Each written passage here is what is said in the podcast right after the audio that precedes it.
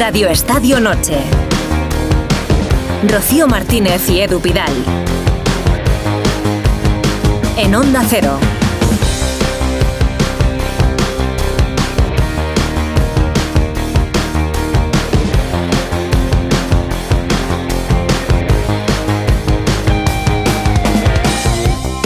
Tal? Muy buenas noches. Muy buenas, hoy puntuales once y media, diez y media en Canarias. Ha ganado el Barça. Puntuales como siempre, Edu Pidal. Sí, sí, digo Siempre que, somos eh, puntuales. Digo que puntualmente vamos a irnos a un estadio porque acaba de terminar el partido del Atlético de Madrid. Ha ganado el Barça 1-0 a Osasuna y ha ganado el Atlético de Madrid en minuto 90 con un gol de Memphis, 2-1 al Rayo Vallecano. Y está ya el Cholo Simeone en la sala de prensa. Jano Mori, buenas noches. Sí, escuchamos a Diego Pablo Simeone según la contestación. la Real Sociedad eh, la semana pasada porque el Rayo hizo un muy buen partido en San Sebastián, jugando de la misma manera. No le dejó crear muchas situaciones de gol a, a un equipo como la Real que juega muy bien.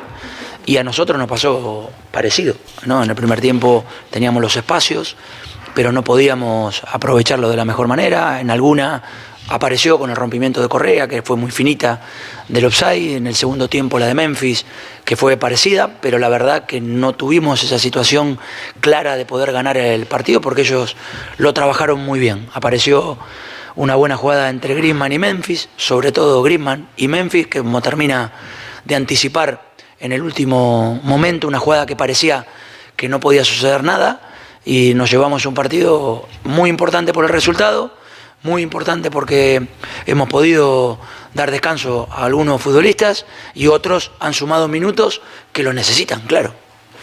A derecha, Silvia. Silvia Arba de Televisión Española, Mister, le preguntaba a Pedro por las rotaciones, yo voy un poquito más allá.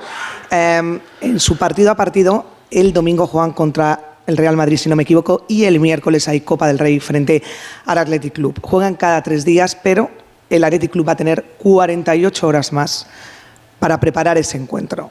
¿Cómo lo interpreta el técnico del Atlético de Madrid? Muchas gracias. Lo, interpreto con la... Me pongo un aficionado, ¿no? Me pongo un aficionado y me parece que no respetan al aficionado. No, no, no, no, no es que respetan al Atlético de Madrid y la Federación, porque ya sabía antes de que nosotros jugásemos con el Sevilla que uno de los dos iba a pasar. Y lo que pasaba posteriormente, que ya sea el Bilbao o el Barcelona, eh, iban a jugar en, eh, en el fin de semana.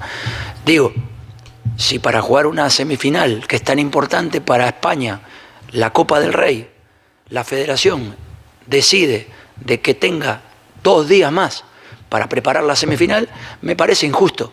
Que tenga un día, bueno, es dentro de lo normal, puede pasar, es entendible. Ahora, ¿cuál es la diferencia de nosotros jugar el miércoles al jueves?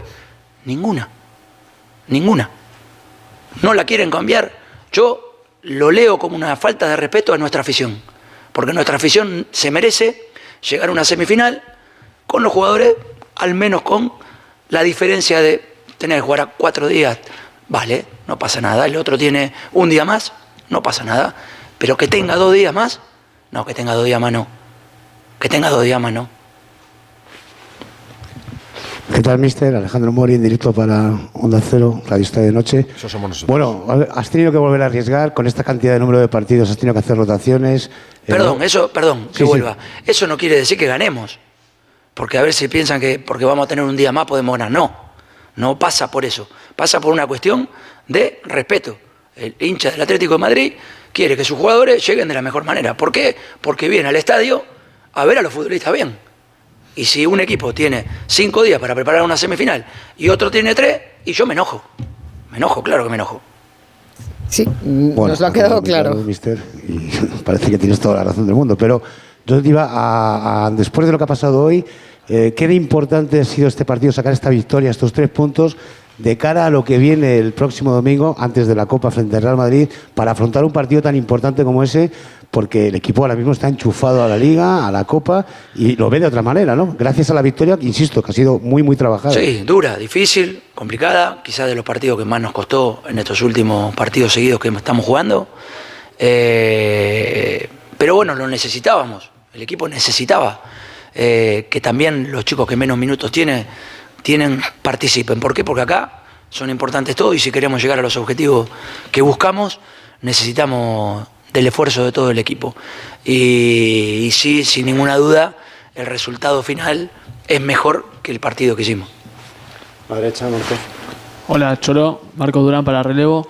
Eh, hablas de las rotaciones, hablas de los que tuvieron menos minutos. Hoy Memphis volvió a jugar eh, un partido completo, si no me equivoco, desde marzo de, con la selección contra Francia no jugaba un partido completo. Es verdad que Morata no estaba y eso capaz que te ayudó a la decisión. Pero ¿cómo se siente él y cómo lo viste vos después de jugar un partido completo? Eh, muy contento por él, muy contento por él porque viene trabajando con muchas ganas, con mucho entusiasmo, viene de, de menos a más. Hoy, si no me equivoco, es el tercer partido que jugó 30 minutos con el Sevilla, 60 minutos con el Valencia y hoy metió 90 minutos. Así que me pone muy contento que haya terminado bien, sobre todo, que haya hecho goles, ni que hablar, porque lo necesitamos y porque es un jugador importante para nosotros. Y obviamente teniéndolo de la mejor forma, eh, ya sea en 20, en 60 o en 90 minutos, eh, es importante para nosotros, claro. La izquierda, Antonio. Cholo, aquí a tu izquierda. Pues está enfadado el Cholo Simeone y muy a ver, enfadado. yo lo entiendo. O a mí me dan una explicación de por qué ese partido no se puede jugar un miércoles, que podría darse. Pueden dar la explicación de que El la jueves, tele, sí, de que la tele que programa el partido prefiere ponerlo el jueves, pero la explicación deportiva del Cholo se entiende. Si tú tienes un día menos, cuestiones de calendario, otro día tendrás uno más. 48 horas en esta situación, en este mes y con la carga de partidos que tienen, pues es una desventaja, sin duda, para el Atlético de Madrid. Desde el punto de vista del Atlético de Madrid, el mosqueo entendible, yo creo, sin ninguna duda. Pero bueno, Sí, sí. sigue Simeone. En el domingo y luego, evidentemente, en la ida de la Copa. Pensaremos en el partido del Madrid y si tenemos que jugar a los tres días, intentaremos jugar siempre con los mejores para poder llevar adelante el partido como queremos. En el centro, Javier. Ha durado más la pregunta que tu comentario. Sí, sí, Es sí. Preguntábamos por Un saludo para Antonio. y Hermoso. Tú decías uno más rápido, otro más lento. Que... Y hoy los has puesto a los dos. Con Bitzel te pregunto, ¿qué te ha parecido el rendimiento? Eh, y si podrían ser los titulares en el Bernabéu el próximo domingo. Gracias. Bueno, hoy intentábamos salir con, con tres para sostener un poco lo- a Isi, a, Ca- a Camello y a, Álvaro, con, con Barrios siendo los cuatro para sostener a, los- a los tres de ellos. Por momentos lo hicimos bien, por momentos no nos costó. Eh, creo que en línea de cuatro por ahí están más cómodos, con Axel, o sea, Molina, Axel, Mario y Reinildo, pero como estábamos en línea de tres, por ahí Mario estaba más incómodo, él se siente más cómodo cuando tiene más participación del juego, y, Reinildo es un partido eh, muy bueno, más allá del gol, él tiene una agresividad muy buena, es intenso, eh, viene de jugar dos partidos seguidos, si no me equivoco, en los 90 minutos, después de, su lesión y su, su salida a jugar con su selección. Nada, lo estamos recuperando, lo estamos teniendo y claro que nos va a sumar tanto él como Mario en, de distintas... en- de- en- Pero no da pistas, no da pistas de si los va a poner el domingo en el Santiago Bernabéu, que efectivamente juega el Atlético de Madrid el domingo y tiene ese partido de Copa el miércoles. Y el Atleti de Bilbao juega su partido el viernes. Ahí salen las 48 horas de diferencia. Hoy ha habido dos partidos, los que estaban aplazados desde la disputa de la Supercopa de España en Arabia. Ha ganado, como decíamos, el Atlético de Madrid 2-1 al Rayo Vallecano, goles de Reinildo y Memphis, marcó en el 90, antes anularon otro. Y hubo polémica en el primero, lo comentaremos por un posible agarrón de Reinildo, también parecía que agarraban al jugador del Atlético de Madrid. El gol de Álvaro para el Rayo. Y antes ganó el Barça de Xavi. 1-0, mala primera parte de los azulgrana. En la segunda, un gol de Víctor Roque, del nuevo futbolista del Barça. Minuto 63 le dio la victoria. Los rojiblancos, el Atleti es tercero, 47 puntos. Mañana tienen que jugar el Madrid en Getafe. Pero el derby puede decidir si el Atleti sigue con alguna mínima posibilidad de engancharse de alguna manera al título de Liga. El Barça es cuarto, los mismos puntos que el Atleti, 47. Osasuna se queda en la duodécima posición, 26 puntos. Y el Rayo Vallecano de Francisco que está en horas bajas de momento, 24 puntos, décimo tercero, pero ha habido más noticias, Rocío. Sí, mira, Atlético y Barça se ponen a 8, ¿eh? A 8 puntos del actual líder el Girona y a 7 a 7 hoy del Real Madrid, que mañana busca pues quitarle el liderato al Girona. Lo hará en Getafe. Los blancos son segundos a un punto de Girona. Han estado cariñosos, ¿eh? Los dos técnicos, Bordalás y Ancelotti, el uno con el otro. Y escucharemos el mensaje como de veterano entrenador que le ha mandado Ancelotti a Xavi para esto de la presión. Que no se preocupe, que se pasa, se pasa. Luego lo escucharemos. Y además hoy una leyenda ha anunciado su adiós. Lo adelantábamos ayer. Marga Sol ha dicho que deja el baloncesto. Esta temporada ya no estaba jugando. Se retira con 39 años, con un anillo, con dos mundiales, con dos medallas olímpicas, con dos europeos. Y os podemos decir que vamos a hablar hoy con él aquí en Radio Estadio Noche.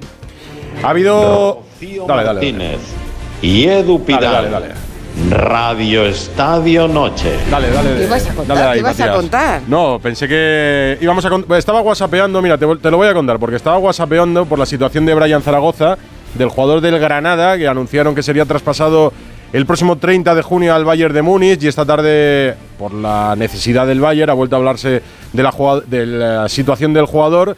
Y me dicen que eh, Brian es jugador del Granada el próximo 30 de junio porque fue traspasado con esa fecha. 30 de junio será oficialmente jugador del Bayern de Múnich. Eh, no está cedido en el Granada. Es jugador del Granada y lo será del Bayern el próximo 30 de junio. Pero podría cerrarse una operación en las próximas horas en las que sí que se marcharía cedido al Bayern hasta esa fecha 30 de junio por una cantidad que rondaría los 6 millones de euros. El Granada se desprendería ya de Brian Zaragoza cedido al Bayern eh, cobraría 6 millones de euros por la cesión y el 30 de junio sí que se haría efectivo el traspaso. De momento no está cerrado, pero están negociando esa operación. Sí, ¿Y ha habido comunicado? Sí, porque recordaréis ayer que os contamos que el exjugador del Celta, Hugo Mayo, tendrá que ir a juicio el 11 de julio por un presunto delito de abuso sexual. Los hechos sucedieron en 2019 en un español Celta. Ahí estaban las dos mascotas del español, un periquito y una periquita. Y es la mujer que trabaja eh, como mascota periquita la que denunció que Hugo Mayo introdujo las manos bajo el disfraz y le hizo tocamientos en los pechos. Según la declarante, le cogió los pechos con las manos y comenzó a hacer movimientos. Esto os lo contábamos ayer. Pues bien, hoy la agencia de comunicación del futbolista ha, de- ha anu- ha anunciado que Mayo comparecerá en este junio en este juicio como inocente. Niega categóricamente los hechos y exige un absoluto respeto a la presunción de inocencia. Ahora sí, dale otra vez ahí a Matías. Que Matías nunca está de Rocío más. Martínez y Edu Pidal. Radio Estadio Noche. Voy a ver si no me atasco tanto saludando a Edu García. Buenas noches. Rocío, ¿qué Hola, tal? Edu. Muy buenas noches. El que tiene boca se equivoca, pero el que ha pisado al gran Matías ha sido Pidal antes, que lo sepa. Mal camino llevas. No, no, no, eso- contar cosas. Pero es para que Matías suene dos veces.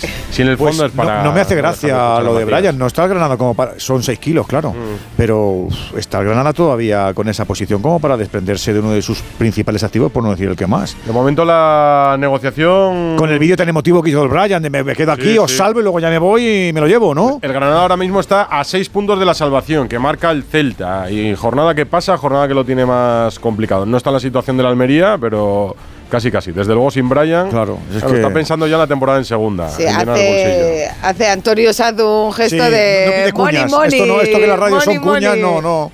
Buenas noches. Hola, Antonio. El, el dinero es muy poderoso y, y para el Granada 6 millones añadidos a lo que va a percibir por Brian en verano le hacen que, que a lo mejor prescinda de uno de sus mejores jugadores. Hombre, si bajas a segunda pierdes un poco más. Es que yo creo No. que debe de ser eso, debe ser que o lo entiendo como que ya se ven descendidos, cosa que es un poco, ¿no? O- Prematura. Claro. O, o ¿De qué te valen 6 kilos si, si te vas a pegar el, ba- el batacazo y luego, li- no sé, me parece un poco... Es que tampoco- seis kilos nunca vienen mal, ¿eh? Ya, tampoco, ya. tampoco que se quede Brian Zaragoza te, Te asegura. que te vayas a quedar. Viene el Atleti. Bueno, vi- viene el resultado, Viene el por lo menos. Y la celebración está muy bien. Sí, ¿eh? Los jugadores con la grada. No, no, la celebración fenomenal, pero a mí no me ha gustado nada el, el Atleti. Ha hecho un partido ramplón, un partido muy pobre, un partido muy plano y ha tenido la fortuna de, de marcar en el minuto 90, pero, pero insisto, el Rayo un empate lo hubiera merecido. Natalia Torrente, buenas noches. Buenas noches. Hola, el Natalia. rayo que se ha quejado ¿eh? de, de alguna cosita. Agarrón de Reynil lo dicen en ese primer gol del Atleti que se ha mirado, pero lo han dado. Sí, venía yo tan contenta con el resultado porque no me esperaba el partido que, que estábamos viendo. Esperaba un Atleti mucho más superior de, de lo que he visto eh, ante el Rayo y bueno, pues entrando aquí me he encontrado con el, con el gol en el, en el 90. Eh, estoy de acuerdo con Antonio. Eh, creo que por lo que hemos visto hoy en el partido, más allá de jugadas polémicas o no, luego también hay un, un posible agarrón a Leyen y demás. Lo justo hubiera sido el reparto de puntos. En esa, en esa jugada, en el último gol del Atleti, expulsan a- al entrenador del Rayo, ¿eh? a Francisco Esteban. ¿Qué tal? Buenas noches. Hola. Buenas noches, amigos. ¿Cómo estás?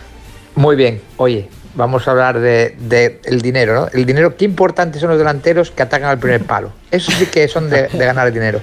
Memphis Depay y Vitor Roque. Delantero que ataca al primer palo, delantero que vale dinero. Sí, pero tiene que contar con la connivencia de un defensa que no lo sigue, como Aridane en el caso del Rayo, y de un portero Es que, que- falla. Pero, como pero Dini. que remate al primer palo portero y que entre, porque mira lo que le pasaba al Darwin Núñez hoy en el Liverpool Chelsea. Cuatro palos para su casa. Sí. Cuatro palos, el chaval. Sí, pero, pero ese, ese pequeño desmarque de ruptura hacia adelante deja muchas veces en evidencia a, a los centrales que, que son algunos mirones, la verdad. Bueno, Esteban Aridane este año le está dejando en evidencia no solo el que va al primer palo, Sí, ¿eh? porque vaya temporada, madre mía. Sí, también hay, por ejemplo, Leyen es responsable, ¿eh? que, que Sí, ta- es y luego y luego el portero del Rayo es muy espectacular. Sí. Eh, para lo bueno Para peinarse. y para lo malo. Ha perdido el Rayo Vallecano, ha ganado el Atlético de Madrid. Escuchábamos a Simeone muy molesto con el calendario que le han preparado para la semifinal de Copa. Muy Es que molesto, tiene muy motivo, molesto ¿eh? es suave, yo creo, para, para Yo creo que describir. tiene motivos. O sea, Tiene motivos, La sí. explicación será También la te digo, tele. yo he entrado, cuando estaba escuchando, he entrado en el spam por si me había llegado la nota de protesta del Atlético de Madrid y la Federación y, y no me ha entrado a mí. A vos, mirar vuestro móvil por si Pero- os ha entrado la nota eso- de protesta del club. Pero es un poco extraño porque no se puede pasar el partido al jueves. Es muy raro. Porque no, no afecta, porque el, el Atleti juega el sábado y el Atleti juega en Almería el lunes. Por tanto, el, el jueves podría Es- pasarse y así ya tendría Exige- un... exi- tiene pinta de que es exigencia, exigencia televisiva. Y tiene pinta de que cuando tú haces los contratos, pues tú le dejas al operador el que elija y dice, entonces, pues tiene, tiene pinta de que no tiene, tiene un prime eh, televisión española, si es que lo televisión española el jueves y por eso se juega el jueves. Porque Sí, no- la- las dos televisiones dan ambas semifinales, ambos partidos, quiero decir. Bueno, Tiene toda la pinta de que es una exigencia televisiva. Y tú cuando haces los contratos, tú sabes bien del operador, pues el operador es el que tiene la iniciativa de decir, no, pues a mí me interesa el jueves. Ya, pero es que, perdón, es que está puesto aquí. Sí, eh, eh, vamos, a, vamos a escuchar a ver qué ha dicho. Porque lo que dice Simeone, perdón Edu, es Sí, sí. eh, la federación, pero la federación no tiene ningún interés en jorobar a uno de sus inquilinos. Oye, a mí Mm. me, me da igual el miércoles hombre, que pero podría priorizar eh, la igualdad o la equidad eh, competitiva antes que la elección de un teleoperador. A la- no, no te digo ahora, Qué te digo a la hora de Qué plantear los Qué contratos. graciosa Minata, qué graciosa Sí, Minata. sigo Mira, siendo un poco ingenua. Qué graciosa Minata. Hugo Condés, estás por el Metropolitano todavía? ¿no? Buenas Hola, noches a todos, sí, aquí estamos. Tú ya intuyas el enfado de Simeone, que ayer fue Sí. sarcástico y ha optado ya por ir con No, todos no, los no. cañones. Hoy sarcástico no. No. Tenía claro que quería dejar el mensaje. De hecho, el mensaje eh, lo ha dejado a mediodía Enrique Cerezo, que en el habitual canutazo que hace desde las comidas de, de directivas ha dicho algo así como. Bueno, estamos esperando a que nos confirmen que se va a aplazar el partido. O sea, quiere decir que se iba a retrasar un día. ¿Te lo han pedido?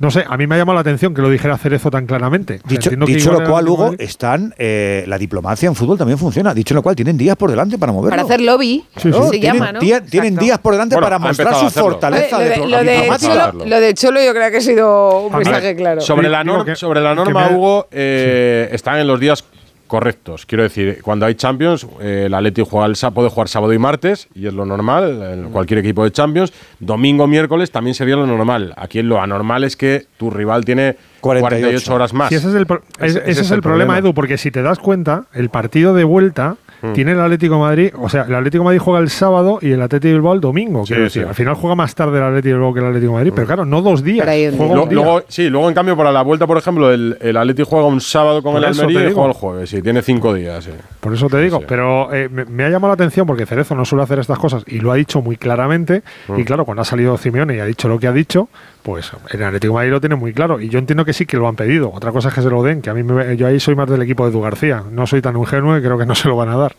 ¿Tú crees que no.? Tienes que negociar, tienes que mover tus bazas. Yo, yo entiendo, eh, de verdad, yo creo que los clubes eh, de toda la vida. Yo, yo soy de un tipo de radio y estamos en un grupo televisivo y sabemos que las televisiones tienen su fortaleza. Las televisiones son las que se juegan mucho dinero para mantener esto. Y yo no lo voy a discutir nunca, ¿no? Igual que digo una cosa, digo la otra. Y entiendo que hagan su juego eh, de interés, de- este es el partido, igual. ¿Por qué se juega la Copa a las 10 de la noche, a las 9 y media? Pues, chico, porque el prime time de la tele en España es esta hora. Y esa hora que le gusta, porque su operador, porque su, su anuncio vale este dinero. Eso hay que entenderlo porque son los que ponen la mayor parte del dinero de esta fiesta. Pero tiene que haber un cierto Sí, equilibrio. no, es verdad, pero, pero, pero, o- por ejemplo, el partido gordo. Venga, Jano, di, di. No, te decía, tú sabes, Edu, que ayer hablamos tú y yo, te dije que el tema este estaba muy caliente. Simeone lleva ya tiempo diciéndole al club que por favor haga fuerza para intentar cambiar el, el partido, porque es que son 48 horas, no es un tema baladí. Son muchas. Es, es mucho tiempo. Yo creo que le asiste la Es razón. un agravio Sinceramente, y creo que eso es luego se En un mes muy cargado, además, claro. El club ha hecho lo posible para, para, para. Bueno, vamos a ver qué dice mañana el juez de competición. Evidentemente, aquí todo el mundo piensa que no se va a mover, pero lo han intentado. Eh, a mí lo que me explican, en, lo- en la línea de lo que está diciendo Eduardo García, es que eh, son las televisiones, es un tema televisivo puramente. Por lo visto, yo no entiendo mucho de esto, pero por lo visto no tiene nada que ver una transmisión un miércoles que un jueves. A nivel de audiencia. Claro, Eh, Aquí, aquí- aquí está, Ro- aquí está Rocío Martínez, no voy a descubrirlo yo. El jueves es el día de mayor consumo televisivo en España. Eh, Yo eso no me, no me lo sé. Sí, sí, el jueves. Pues el- si lo que Y la Leti quiere es jugar un de- jueves. Claro. Claro. entonces, entonces no Porque- no porque se Televisión sostiene. Española tendrá un prime time. Española tendrá un prime time consolidado el jueves y dirá, no, no, Claro. no, a ver, este hay producto no me lo estropees. no, ¿Sabes lo que pasa? Bueno, que también hay, hay decisiones que en las televisiones en las que influye con quién compites, con qué otros programas Claro, compites. claro, todo, todo, claro. o- estaba, bueno, pre- estaba Pues, preguntando ahora. Podemos hablar si queréis de otro programa, pero vamos, no, hay competencia. está- estaba preguntando ahora a, a- A quien sea. directivos de televisiones y me explicaban que, que lo lógico es que los partidos sean consecutivos, es decir, que no puede ser una semifinal un martes y, una, y la otra un jueves, porque parece que se parte por el medio y que no tiene continuidad la competición. Entonces deciden que los mejores días para la tele son martes-miércoles, que son los mismos que la Champions. Tiene más audiencia en televisión, en abierto, un partido un martes o un miércoles que un jueves. Para programar un partido es mejor martes, miércoles que jueves. Porque el partido Real Sociedad. Pero eso es por la gimnasia. Mallorca. Porque la gimnasia de Champions. La gimnasia, sí. Real Sociedad Ah, Mallorca claro. sí podría jugarse el miércoles, no habría ningún problema. La Real creo que juega el partido anterior eh, un domingo, me parece. Eh, jugaría el viernes con el Villarreal y juega el martes con el Mallorca y no vuelve a jugar hasta el domingo con el... O sea que podría, podría ser miércoles jueves, pero las televisiones no quieren martes miércoles. La única forma de darle más descanso al Atleti es que juegue el miércoles. Yo creo que no se va a mover. Tiene pinta. Y luego eh, hay una cosa que ya va de aspecto sociológico que tenemos que asumir. Y es que si, igual que digo que las televisiones, los operadores son los que mantienen la mayor parte del negocio futbolístico, ellos no quieren aficionados de grada, quieren aficionados de sofá. Porque a mí el aficionado que me interesa es el que está en mi casa y ve el mi anunciante, mi consumo.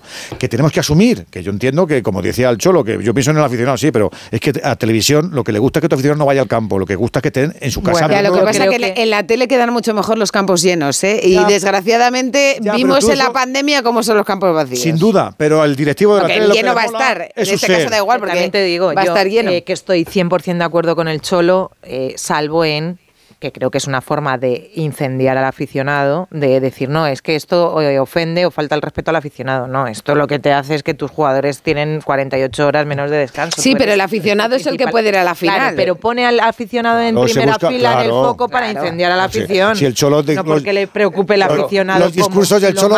Ah, Es lo si que lo hace con los brazos durante los partidos, pero con palabras. El Cholo maneja Claro, la sala de prensa como nadie. Como nadie, entiendo que le preocupa a su aficionado, pero lo que le preocupa es que sus jugadores. Estoy aquí, para, 48 horas menos estoy aquí de para descanso. defender al aficionado, claro, claro. Oye, claro. ¿y qué, con, qué cara, con qué cara lo estaba diciendo, Jano? Porque aquí solo le, le hemos oído, no le hemos visto la No, cara. estaba- Madre mía, el tono era... Estaba serio, fíjate que cuando he pedido yo turno de, de pregunta, eh, me ha interrumpido Sí, sí. Otra para, vez re- para recontestar, porque quería dejar bien claro su indignación.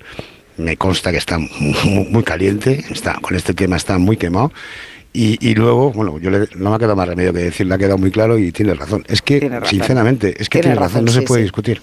Tiene razón. Sobre todo porque ha dicho, él ha dejado claro también que si hubiera sido un día no se hubiera quejado. No. Porque es verdad que las semanas tienen siete días, con lo cual solo, solo había, solo había una alternativa que era haber cambiado el partido de San Mamés y en lugar de jugar el viernes, que la liga lo hubiera pasado al sábado. Pero es un tema televisivo también. Se lo llevan al viernes porque eh, es un buen día dentro de los equipos no que la, europeos. liga, la liga también podía haber hecho un movimiento ahí y haber variado Sí, pero- ese, ese Claro, día. pero los viernes se, está obligado a televis- jugar de viernes. ¿eh? se El televisa viernes. en abierto, si no me equivoco, porque Sí. no son equipos europeos. Eso y es. no todos el resto de partidos Claro. lo puedes pasar al viernes porque no Podría ser un Valencia-Almería, pero es menos Ahí es atractivo ya seguramente para la televisión. Claro, es que es un tema. Es así.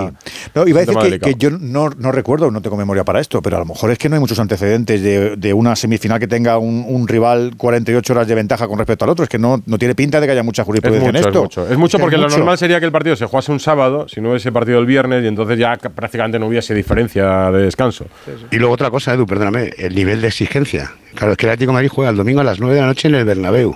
Ya, pero eso no es el calendario, te ha tocado. Bueno, es el ese sí, pero bueno, de partidos. ya, pero No, como te ha dicho a ti, que esto no significa que se gana o se pierde. Luego te he dicho, te hizo Javi que vol- Claro. como diciendo que no, que esto no lo he colado, ¿eh? Pero luego ya. espérate que luego. A ver, a ver si me lo van a cambiar, vamos a perder y entonces... yo Oye, que- no, no hemos hablado todavía del partido que ha tenido jugadas polémicas. Eh, Francisco se ha marchado expulsado del partido, ha hablado antes de Simeone y ha dicho algo, se ha quejado. Eh, Raúl Granado, muy buenas.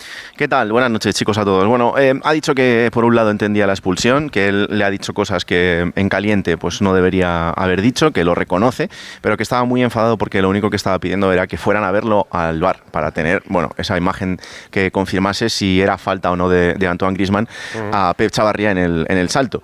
Pero ha sido bastante más contundente Álvaro García, el autor del gol del Rayo Vallecano. Se quejan eh, no solo de ese salto, sino también en el primero de un agarrón de Reinildo a Leyen en el que sería el primer gol del Atlético de Madrid. No, no la he visto porque estaba muy lejos, estaba ya en el banquillo y eso no la he visto. Eh, el primer gol, como tú dices, yo la imagen que he visto en el marcador ha sido un agarrón. En el momento del salto de, de Flo, le agarra y no sé si es suficiente, no sé ya. Pero bueno, al final hay un agarrón, si fuera sido al revés hubiera sido falta seguro. ¿Te sientes perjudicado? No, perjudicado no, pero es verdad que, que son cositas ¿no? que, que van mermándote, cada faltita, cada gesto, cada. Bueno, es lo que vivimos. eh, lo que te digo, me quedo con el esfuerzo del equipo que creo que ha sido de, de 10 y, y a seguir a pensar en Sevilla. Qué mal protesta el Rayo Vallecano.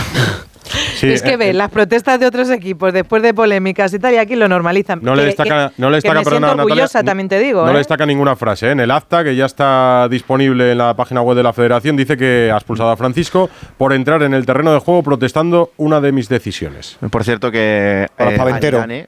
Aridane, jugando con la camiseta del Rayo han llegado todas las victorias del equipo, sin jugar eh, han llegado las derrotas y Dimitreski creo que puede ser el mejor Pues, del pues equipo. te voy a decir una duda. cosa, Raúl, no será por Aridane. No. ¿Os parece, Bueno, pues el dato es ese. Ya, ¿os, ya, os parece pero- falta de Reinildo en el primer gol? En el primer A mí gol. sí. Yo creo que para ser justos hay un agarrón de Quique Pérez a Reinildo también. O sea, yo creo que Reinildo agarra, pero también es agarrado. A A mí- partir de ahí se- el árbitro no me tiene parece que porque creo que además eh, no, aprovecha. Si, si tú fueras que lo agarro para quitarte del medio, pero es que en el fondo lo que estoy haciendo es atraerte hacia mí, hacia la posición que la que yo quiero rematar. Y luego yo creo que es lo que ha visto eh, César Sotogrado. Ha visto que hay un agarrón por delante y un agarrón por detrás y que se han neutralizado, es lo que ha pitado. A mí sí que me parece falta, eh, pero entiendo que no lo haya pitado. Es decir, no me parece una gran polémica de estas que dices, joder, qué evidente y que no vaya a verlo y qué tal. Y yo creo que en función de eso va la, la protesta de los jugadores, ¿no? De bueno, pues sí, eh, son cositas que ¿A ti, pasan. Esteban? A mí, A mí no me suman, parece falta, eh, eh, primero porque no impide que salte el jugador del Rayo, es una disputa que gana Renildo, pero en ningún momento creo que limita el salto, creo que era de, de Leyen, me parece Mm. que era. Y es verdad que el VAR está como edulcorando mucho a los jugadores, cada vez que hay un contacto se dejan caer, y voy, Sí. el segundo gol. Pep Echeverría no Ah, disputa ahí no balón hay nada. con Salta todo. Claro, limpio, pero- pero, pero tienes que disputar, no, no olvidarte del bar, ¿no? Y, y no estoy de acuerdo con Álvaro García en que dice que está en el banquillo y no lo ve. La liga ha puesto una pantalla para que vean precisamente todas las jugadas. Mm. Y te puedo decir que al momento van todos los entrenadores a verlas. Cuando no te favorece, obviamente dices que no la ves, cuando te favorece. No, pero él ha dicho que la ha visto en, el, en la A, lo- a lo pantalla, mejor- ¿eh? a lo mejor está pillada la pantalla y tienes asomar ahí hay muchas cabezas y no, te, y no te da tiempo a verlo. No, no. Eh, yo que comento muchos partidos, ves cómo van rápidamente ahí Sí, a ver sí, la sí, monitor sí. Van como- y enseguida hacen como el gesto de que sí Eh, o que no. Eh, ¿Morata va a estar para el derby o no, Jano? Está en ello, lo está intentando, lo tiene entre ceja y ceja. Yo creo que va a estar. Yo creo que va a estar. Vamos a ver cómo evoluciona y cómo pasan estos días. En principio, creo que sí. Es una muy buena noticia. Hoy Grisman ha arriesgado mucho Simeone con la alineación, ahora hablaréis de eso. Eh, ha tenido al final que, mm, pues, eh, digamos que poner otra vez a los que tenía que haber puesto de principio, porque si no el equipo, el partido se iba. Y yo creo que lo más positivo hoy ha sido la actuación de Pablo Barrios. Ha hecho un partidazo. Yo creo que se ha consagrado tanto de medio centro, de cinco, como de interior. Y luego otra cosa, ojo a Memphis, ¿eh? Ha tenido dos y ha marcado las dos. Es verdad que una en un fuera de juego de esos que se pitan hoy. Pero madre mía. o sea, A- aguántanos otra dos mi- cuestión de fe. Aguantarnos dos minutos. Cerramos el Metropolitano y hablamos del debut que ha habido hoy con el equipo de Simeone. Radio Estadio Noche. Radio Estadio Noche. Rocío Martínez y Edu Pidal. Pues no, no veo beneficiosa la salida de Xavi del Barça.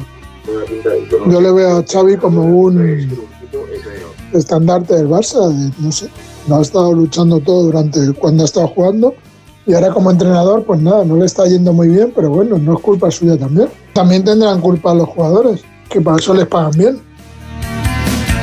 Ana, Rod- Ana Rodríguez. Muy buenas. eh, hoy hemos preguntado, seguimos preguntando por Xavi y ese anuncio de ¿Lo salida hemos del debatido esto o lo has decidido tú por ti misma? Lo he decidido yo por mí misma. O sea, en un, en un día en el que juega el Atlético de Madrid también. Hoy lo he decidido por mí misma. Ana vive la- como Ikea, en la República Independiente de su casa. No, no, Exactamente. sí, sí, sí. Porque Digo, no, algún- alguna vez pido free. consejo, pero no, no, no, no No escucho te hace nada. falta. No, no hay y nada. sobre todo los consejos sin otro no son buenos, ¿verdad, hija? No, la verdad es que para qué pedirlo. El caso es que he preguntado esto. Venga. ¿Creéis que es positivo para el Barça el anuncio de Xavi de dejar el club a final de temporada? El 38% opina que sí, que ha sido bueno que Xavi lo diga. El 62% dice que no.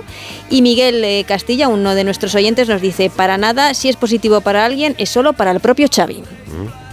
Bueno, yo Pues- creo que estoy, yo estoy de acuerdo con Miguel. Yo hoy le he visto que aliviado. representa a la audiencia de. No, de lo que no vamos con el. Barça todavía, que no Espera, vamos con el Barça todavía, sí, no te por el lances. Atlético de Madrid. Que tenemos derby madrileño en el Bernabéu el domingo y claro, veías el 11 titular sin Griezmann, sin Coque, sin De Paul, sin Lino, es verdad que los ha sacado a todos luego, ¿eh? Reservando jugadores que para los el tres derby. puntos son igual de importantes que los del domingo. Mira, la- Sí, la- pero no. La buena noticia. Sí, pero no. La- Mm, Los tres sí, puntos, pero sí. no. No, sí, pero la buena noticia para el Atleti es que eh, Morata va a forzar para llegar, como dice Jano, pero si no está, Como los Manolitos, está bien mientras no esté lesionado, Memphis Hugo marca goles. Que es importante. sí, la, la incógnita de Memphis es cuánto va a durar físicamente bien jugando tantos partidos, porque ese es el problema que ha tenido en los últimos años, pero desde luego está, está respondiendo. Decía Rocío lo de sí, pero no. La realidad, Rocío, es que eh, el Atlético Madrid hoy se ha demostrado que tiene una buena plantilla, pero no tiene dos onces, como el Madrid aquel que ganó la Liga con uno y la Champions con otro. eh, que en esta serie de partidos tan exigentes tenía que decidir dónde dar descanso y creo que entre el Rayo en casa, con todos los respetos, el Bernabéu y la ida de las semifinales, el día era hoy. Que se ha muerto el partido a partido, eso ya no existe, porque en el Atlético de Madrid hoy se ha demostrado que no existe y que se piensa en otros partidos, más que nada por el calendario, pero que ¿Pero se ha muerto el- dices? Hombre, igual que el equipo del pueblo se murió cuando te inscribiste en la Superliga, el partido a partido se ha muerto hoy, cuando ¿Sí? has reservado, hombre, Haz así, claro, así. a siete futbolistas. De, no, si aquí las cosas, decimos las cosas como son, no lo que nos Yo gustaría. creo que que llevaba ya tiempo muerto el, el lema. Ahora, te, te digo una cosa, Antonio, eh, y además es que estaba tirando de memoria. Eh, Estas quejas de Simeone sobre el calendario, que puede tener razón o no, Mm. y las palabras de Cerezo, eh, para mí, la demostración de que Simeone está muy enfadado es el 11 de hoy. No le recuerdo una rotación de 8 tíos en los 12 años que llevan en el Atlético de Madrid. Le recuerdo uno, dos, pero 8 nunca. Y te repito. Y del calibre, y del calibre de los suplentes. Claro, le repito, o sea, la, la sensación es esa, que necesitaba rotar y que de los tres partidos, cuatro que le vienen seguidos, el de hoy era el que más propenso era para hacer. Hombre, había alguna entendible. Por ejemplo, Coque estaba en una tarjeta amarilla de la suspensión. Yo no, pero cuando no lo hace por la tarjeta. eh, Ni siquiera antes y del nunca lo ha- Madrid. y, y nunca lo ha hecho, eh, lo Mm. del tema de las tarjetas. Coque Era se sabe porque- reservar, sí, qué tontería. Se va a perder Coque el derby por meter la pierna. Bueno, bueno. yo. Hombre, con el partido 1-1 hasta el minuto 89. Ya te si me dice Savic, si me dice Jiménez, pero La mejor noticia de esta noche para mí es lo de Pablo Barrios. Uy, sí, qué partidas ha hecho. Ha, ha habido hecho- una jugada.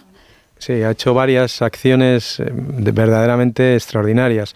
Es un chico de 20 años, un chico que ha recién ha aparecido en la élite y creo que sin estar jugando en su puesto, porque él no es mediocentro posicional, como le pone Simeone, él es más volante, lo, lo ha hecho hoy magníficamente bien y creo que es e- ese paso al frente, ese tocar la puerta, ese toc toc estoy aquí, Sí, sí. creo que es la mejor noticia de, de la noche para, para Simeone y para el Atlético. Y Reinildo también, ¿no, Antonio? Que le va a dar mucha Bueno, a es que es un seguro de vida. Eso es. Es un Ha habido dos tenerlo ahí, creo- coberturas, Esteban, de 50 metros de Reinildo que te parece imposible que este tío haya estado nueve meses y parado. así hace marca, y así marca un gol, pues Y es ya. que, eh, es que encima intimida, ¿eh? porque va corriendo detrás de ti, intimida con esa agresividad que lleva. Sí, pero ¿Sabes qué pasa? Que como- cuando haya un futbolista de, de clase, de toque, de, de interés, de clarividencia, como le pasa a Pablo Barrios, y parece que en el Atlético de Madrid no puede haber jugadores así porque no son del corte que todo el mundo espera, pues te- nos llama la atención. Y este chico con 20 años, es que da gusto verlo, es que, es que, es que actúa con una inteligencia dentro del campo, sabiendo lo que tiene que hacer, incluso hasta cuando pierde las pelotas, que, que- tiene pinta de que si este chico tiene esta continuidad y, y crece y evoluciona como manda lo normal, lo natural, pues eh, se puede armar un proyecto en torno a sus botas, efectivamente. Tiene mucho mérito. A mí me parece que es un, hoy nos ha gustado a todos. Nos hemos cruzado, nos hemos dado el paseillo entre el Radio Estadio y el Radio Estadio Noche y nos hemos cruzado con José Damián González, que es un gran atlético, y, y se les caía a los dos la baba. Antonio Sandiael hablando de Sí. Pablo Barrio. Digo, le, ha "Venga, vamos dado, ya, le ha dado el pase, el a Memphis en ese gol que, sí, sí, que pero le han y- es- se ha apuntado otros dos más. O sea, que, bonito, además. Bien y bonito. por eso digo que, que a veces pensamos que la efectividad está reñida con la estética y eso donde lo pone.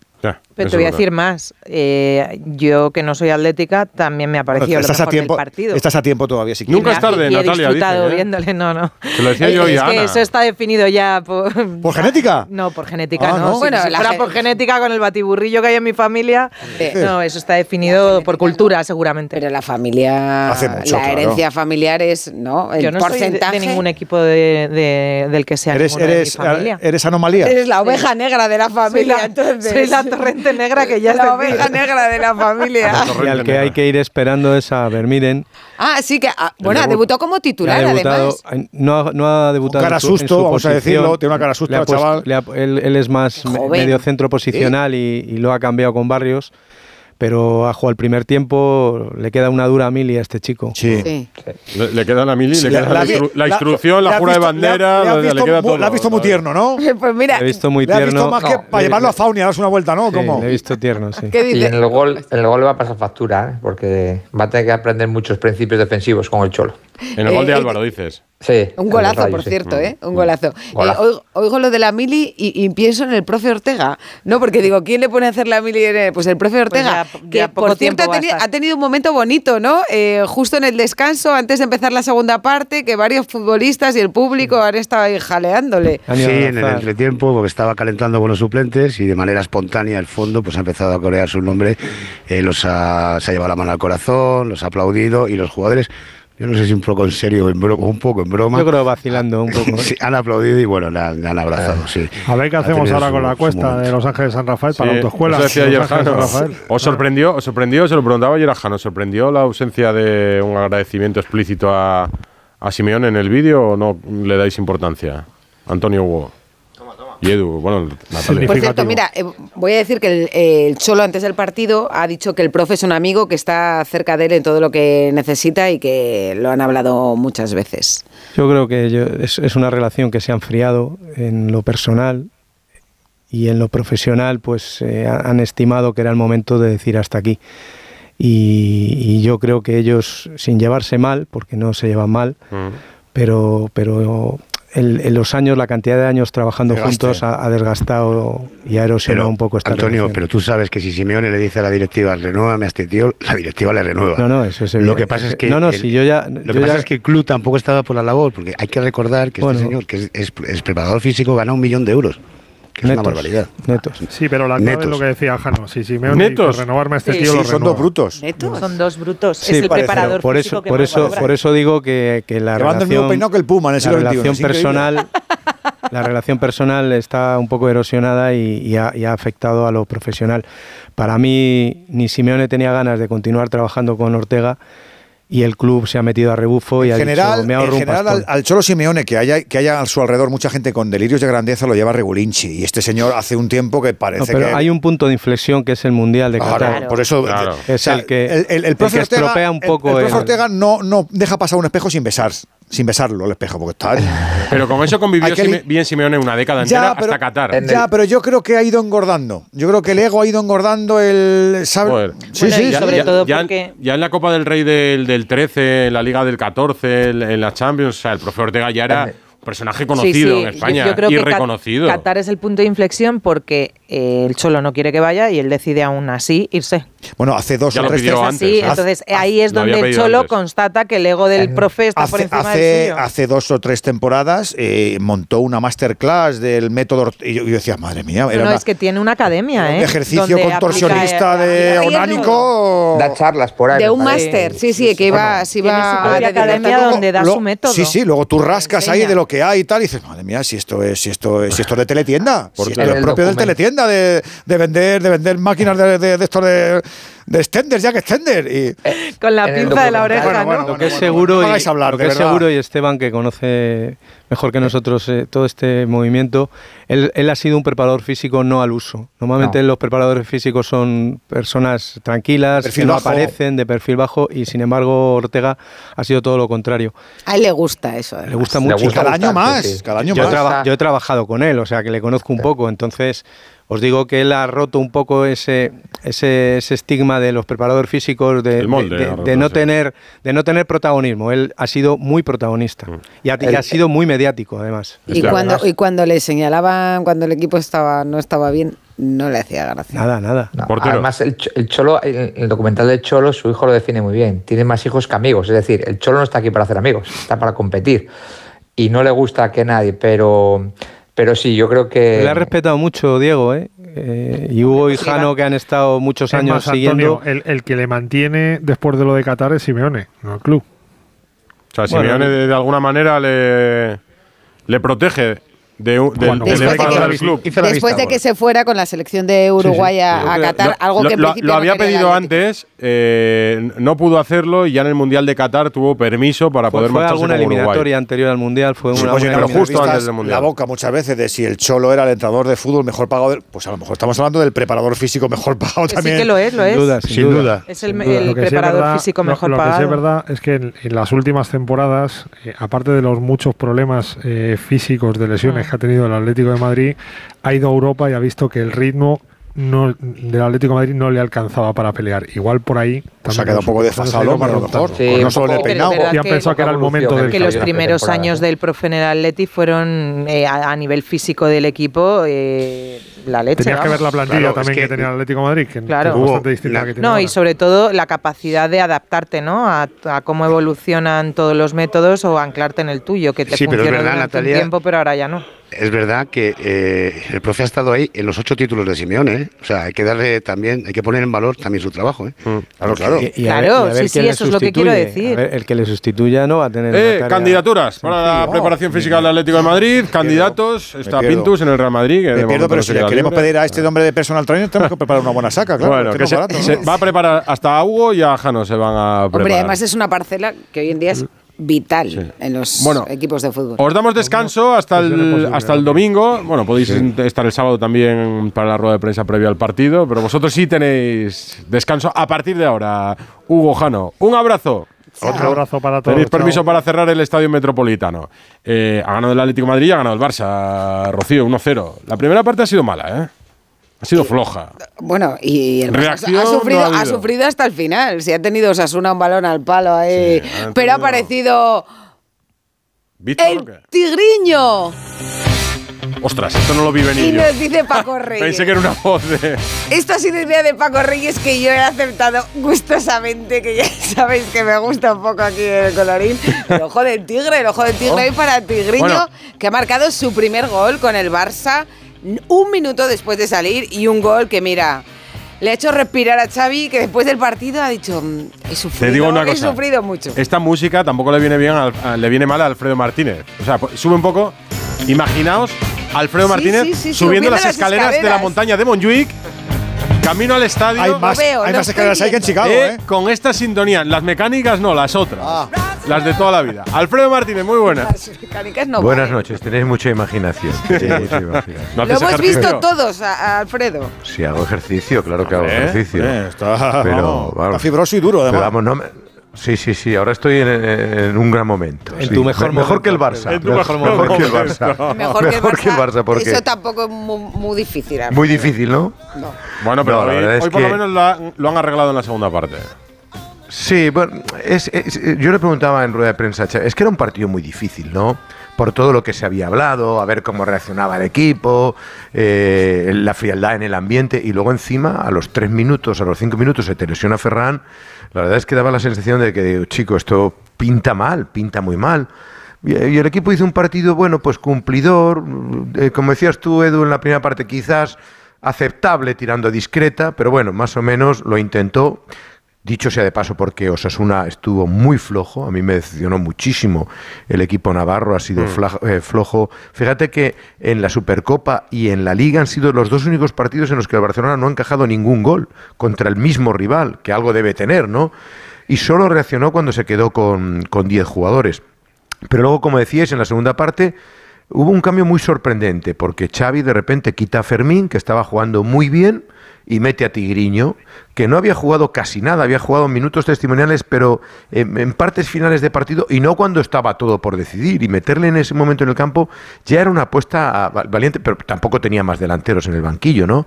Le mete y, como decía Esteban, oye, atacar al primer palo. Estuvo muy inteligente el pase con el exterior magnífico de Cancelo Sí, y un gol que yo creo que que yo creo que vale su peso en oro. eh. Este triunfo son más de tres puntos, porque si hoy no ganas, realmente te metes en problemas y ahora ganas un poco de confianza, ganas tiempo y ganas crédito para el futuro, ¿no? Bueno, vale, por ejemplo, que Xavi hoy pueda dormir un poco, un poco más, más tranquilo. Que- yo y, creo. so- y ya más allá, más allá de los tres puntos, que evidentemente es lo más importante, ha desviado el foco mediático. Ahora se va a hablar de Víctor Roque. Vamos a incorporar a David. Bernabeu, que dice que solo le llamamos los días que al Barça le va mal. hombre, pobre. Hombre, hombre. Bona nit, David.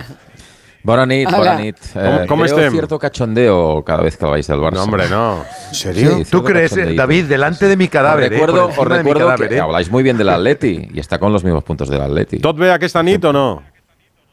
¿Qué es Tot bé eso? aquesta Molt bé, nit, molt bé. ¿Qué es esto? ¿Pero tú hablas catalán también? No, con Una David, miqueta, con una David, miqueta. con En la no intimidad. En la intimidad en la también. intimidad, en la Claro, intimidad, claro, sí. Que hoy la primera... Los de Llanes hablan, a- a- hablan todos los bé, Los de Llanes nos adaptamos a todo. No, a ver, eh, a- yo no estoy muy de acuerdo hoy con lo que ha dicho Xavi en rueda de prensa en parte. A mí Mm. la primera parte, me ha- el Barça me ha parecido un equipo sin alma. Mm. Así de claro, y lo he dicho durante el partido. Me parece un equipo sin alma. Es decir, tú tienes muchos problemas ahora mismo. Decía Alfredo, viene el equipo de lo que viene. Está con 12 fichas. Después de la lesión de Ferran Torres, se queda con 12 fichas disponibles del primer equipo. Problemas futbolísticos, de confianza.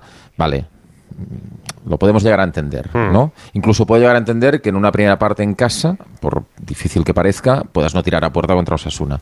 Pero tienes que meterle alma, tienes que meterle agresividad, tienes que meterle pasión, hambre. Esto no puede faltar. eh, este es mejor o peor. Esto lo tienes que ponerlo en el campo. Y yo en la primera parte lo único que puedo rescatar son los detalles de calidad de El empuje del chaval, de Fermín, que ha estado bien eh, algunas cositas de Cancelo y el, y el chaval Pau Cubarsí, el central, que me parece una de las apariciones más alucinantes de los últimos 15 años en el Barça. Bueno, pues 18 vamos a... años jugando de central, hacer lo que hace es increíble, increíble. Pero más allá de eso, un equipo parado, un equipo quieto, eh, los tres del centro del campo van andando. No puede ser. Eh, al menos si defiendes mal, hay que meterle ritmo con balón. La segunda parte, en los primeros tres minutos, ya se ha visto, porque esto depende de los futbolistas, ya se ha visto que había metido más ritmo en esos tres minutos que en toda la primera parte. Y si tú te fijas cómo ataca el primer palo en el gol Víctor Roque y cómo cabecea, pues le ha puesto más alma en esos segundos Víctor que, en, que el Barça en toda la primera parte. Eh, En la segunda yo creo que mejora el equipo, pero luego tras el 1-0 vuelves a tener problemas para descansar con balón, para combinar, jugando con uno menos Osasuna. Eh, en fin, yo creo que hay que elevar el nivel. Si el nivel no se eleva, a Xavi le va a ser difícil poder terminar la temporada. Pero es que incluso me da la sensación que el que venga lo va a tener complicado. Yo creo que hay una parte importante que es de los futbolistas que tiene que resolverse favorablemente, si no, va a ser difícil. Pues vamos a escuchar a Xavi aliviado ¿eh? después de esa victoria. Somos una familia, eh, hoy sabía que iban a reaccionar de manera, de manera muy positiva, son gente buena, no tenemos ni un problema dentro del vestuario, ni uno.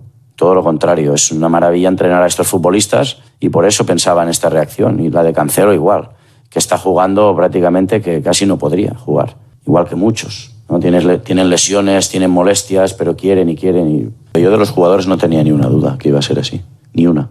Y de la afición tampoco, porque al final nos han apoyado siempre. Yo he notado el apoyo de la afición siempre, siempre, siempre. Y hoy no tenía ninguna duda de que nos iban a apoyar y así ha sido. Necesitamos esto, la unión del barcelonismo para luchar por, por la Liga, para luchar por la Champions. Este es el camino. Creo que la reacción es muy buena hoy para, para el Barça. Eh, hemos enseñado nosotros en Antena 3 Deportes eh, un sonido y una imagen de- del público, público jaleando, ¿no? diciendo Xavi Hernández, Xavi Hernández, Xavi les ha aplaudido, les ha pedido más en un gesto como muy del cholo ¿Cómo era el y luego ha pedido Xavi Hernández, lo lo lo lo lo lo. Así, Ahí, vale, vale, Así, vale. Qué bien cantas, ¿A eh, que sí? Hacemos un jingle con esto en un Pero bien, momento. bien, bien, bien. ¡Ah, hola! ¡Qué bueno! Vamos, vamos, Saca un clip de esto, Bueno. Carmen. Rocío, ¿Te ha si- gustado? Si te escucho esto, hace 10 años y cuando te conocí no doy crédito. ¿No? Te escucho. Oye, a mí me ha preguntado que cómo la próxima cantaban. promoción. Porque hace 10 años La no todavía fan de. Xavi Hernández. Hace 10 o 12 años. no Sí, sé, estaba en Real Ma- escucho ahí estaba en Real Madrid Televisión. Ay, ay, Pegaba a lo mejor, ¿no? Que- Ahí cuando estaba arriba, ahí, ¿eh? sufría, sufría a Xavi Hernández como, como futbolista. Bueno, No, pues Xavi, Xavi ha, pedi- Rocío, ha pedido que, que aplaudieran a todos- los jugadores. Y ha habido, por cierto, ¿cuánta gente ha habido, Alfredo? 30 y... 40 y... Tre- casi 40.000, ¿no? 37.000, Sí, 38.000, 888. ¿Eso pero, qué entrada Pero es? sabíamos, bueno, eh, más de lo que se esperaba. de las eh, peores porque ha entradas, habido... pero no es eh, sí, pero, pero es que iba, iba camino de 20.000 el lunes y el ambiente era muy frío. Pero, pero Rocío, sabíamos todos que, que hoy iba a ser un día en el que la gente iba a estar con Xavi, porque tocaba. O sea, la primera reacción era apoyar a Xavi y luego, como él dice, apoyar a los jugadores, que hubo algún tímido pito al principio, hubo frialdad, como decía David al empezar el partido, pero luego poco a poco se fueron, se fueron ambientando un poco y, y evidentemente si las cosas hubieran ido mal, los jugadores y la directiva hubieran salido Como decía. Rubalcaba, Pero- Rocío, en España se entierra muy bien. Y, y cuando está ya el muerto, pues nos encanta. ya- A él mismo le enterraron muy bien. Entonces, seguramente. Era una bellísima persona. Seguramente el- hace, hace dos semanas el mismo que estaba eh, chirvando a Xavi, no vales para nada, eres nada", hoy ha dicho el Xavi Hernández, la Sí, canta y la jaleado. No tengáis Es ninguna mi duda. Xavi. La Es mi cuestión, Xavi. la cuestión es que el fútbol de Xavi no ha mejorado. Eso sí, sin duda también. Y, y ese es un poco Pero, el de... pero hoy, hoy esperabas que mejorara, Antonio. no, no, no, no. un día ni, para otro. Ni mucho Yo- menos. Ah, ni- ni, espero que mejore. Yo, lo que sí que esperaba, eh, entiendo que el aficionado cambie de, de tercio, porque al final hace dos semanas le estaba exigiendo como entrenador y ahora le está reconociendo como leyenda del Barça, pero ya como casi ex-entrenador. Lo que sí que me sorprende es la actitud de los jugadores. En la primera o sea, parte. Claro, el mensaje de Xavi de no esperábamos otra cosa, garra, coraje, hemos visto partidos diferentes. Mm. No, no, claro. No, Claro, no, Xavi si ha visto el mismo quieres- partido. Si eh. tus, si tus jugadores Sí. te quieren No. mandar un mensaje de apoyo, de esto ha sido una mala racha, pero nosotros estamos comprometidos, salen hoy que se comen a Osasuna. Y no es lo que hemos visto. Sí, sí, pero- Entonces yo creo que el mensaje del Yo- vestuario es No, pero clarísimo. porque Esteban, Xavi sabe perfectamente el partido que ve, ve el mismo que nosotros, lo que pasa es que dice Sí. otra cosa, ¿no? A ver, mira, eh, todo el mundo coincidimos, ¿no? Que no es el mejor Barça o es de los peores Barça de los últimos años, pero hay que un análisis un poco más profundo. Yo creo que el Barça no domina en ninguna de las tres zonas del campo, ni iniciación, ni en creación, ni en finalización. ¿Por qué? No tiene ninguno de los cinco mejores futbolistas en ninguna de esas zonas. O sea, le estamos pidiendo al Barça y creo que el Bar- No, pero mira o sea, el rival que había hoy, la Esteban, hizo- macho.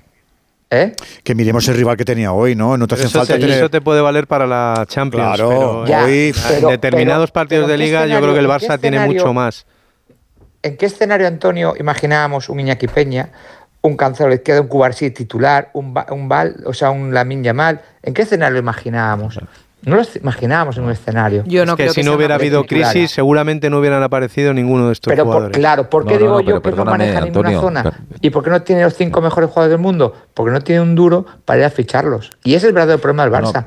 Que viven, eh, los presidentes por lo general siempre son de, de grandes retos o muy ambiciosos, pero no le dan a los entrenadores esa ambición en futbolistas. Y ahora el Barça no puede competir. Y Xavi está agradecido porque sí soy consciente claro. de que el vestuario lo quiere, el vestuario está con él y Cancelo en el viaje de vuelta cuando se lesiona o en el mismo viaje, eh, pide ya infiltrarse para jugar a Supercopa. O sea, con 10 días ya quería jugar. Y eso es que están con el En entrenador. Pero el entrenador no es mago tampoco. Pues eh, Pedri eh, ha hablado de, de Xavi después del partido, ¿no, Alfredo? Sí, vamos a escuchar a algunos de los protagonistas. Pedri, que, que fue reemplazado al final, pero que más o menos intentó mantener el, el tono, eh, da un poco la visión del vestuario con respecto al entrenador. Pero bueno, es una decisión de- del míster. eh, lo que queda con, con él lo vamos a dar todo porque bueno, eh, creo que nos ha, nos ha ayudado mucho a todos personalmente y, y creo que, que hay que darlo todo por él y por el equipo. Son los últimos partidos que vamos a disfrutar de, de tenerlo de entrenador y tenemos que, que darlo todo, eh, salir con, con más ganas aún que, que antes y, sobre todo pues brindar, brindarle victorias hasta, hasta final de temporada. Que ser entrenador del Barça no, lo he sido, pero tiene que ser complicado. eh, cada vez que, que fallas un partido pues, pues te llueven palos como jugador. eh, es complicado jugar en este club, pero para mí es, el mejor club del mundo y bueno, hay que, hay que aceptar las, las críticas cuando se juega mal y bueno, saber encajarlas.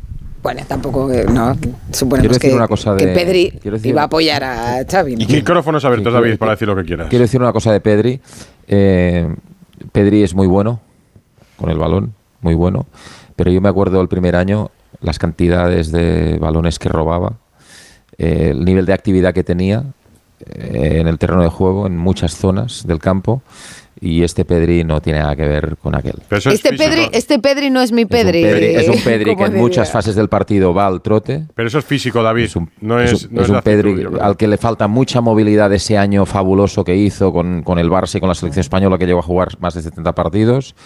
Y, y es un Pedri que dista mucho de ser el Pedri que necesita el Barça. Necesitamos un Pedri con mucha más energía, un Pedri eh, que tenga mucha más presencia, un Pedri que vuelva a pisar un poquito más el área. Eh, Pero ¿no lo ves como un problema físico eso? Pedri. Bueno, yo creo que sí, eh, pero es que mm, precisamente lo digo por eso, porque lleva seis lesiones en los últimos tiempos en la misma zona. Y, sinceramente la preocupación que hay en el club es Claro. si volveremos a ver la, la mejor versión de Pedri con mucha continuidad, como vimos en su primera temporada, en el futuro. eh, porque, eh, fíjate, hoy, hoy no- no es normal, no es normal que a Pedri, 21 años, con la calidad que tiene, Xavi le quite, eh, faltando 15-20 minutos, con un partido, También, también te digo, No, pero a mí, pero por lo que estaba haciendo en el, en el terreno de juego, a mí lo que me ha sorprendido es que al que quitara cuando Fermín. ha salido Víctor Roque haya sido a Fermín, que encima era el futbolista que había salido en el minuto Rocío. 4 por, Sí.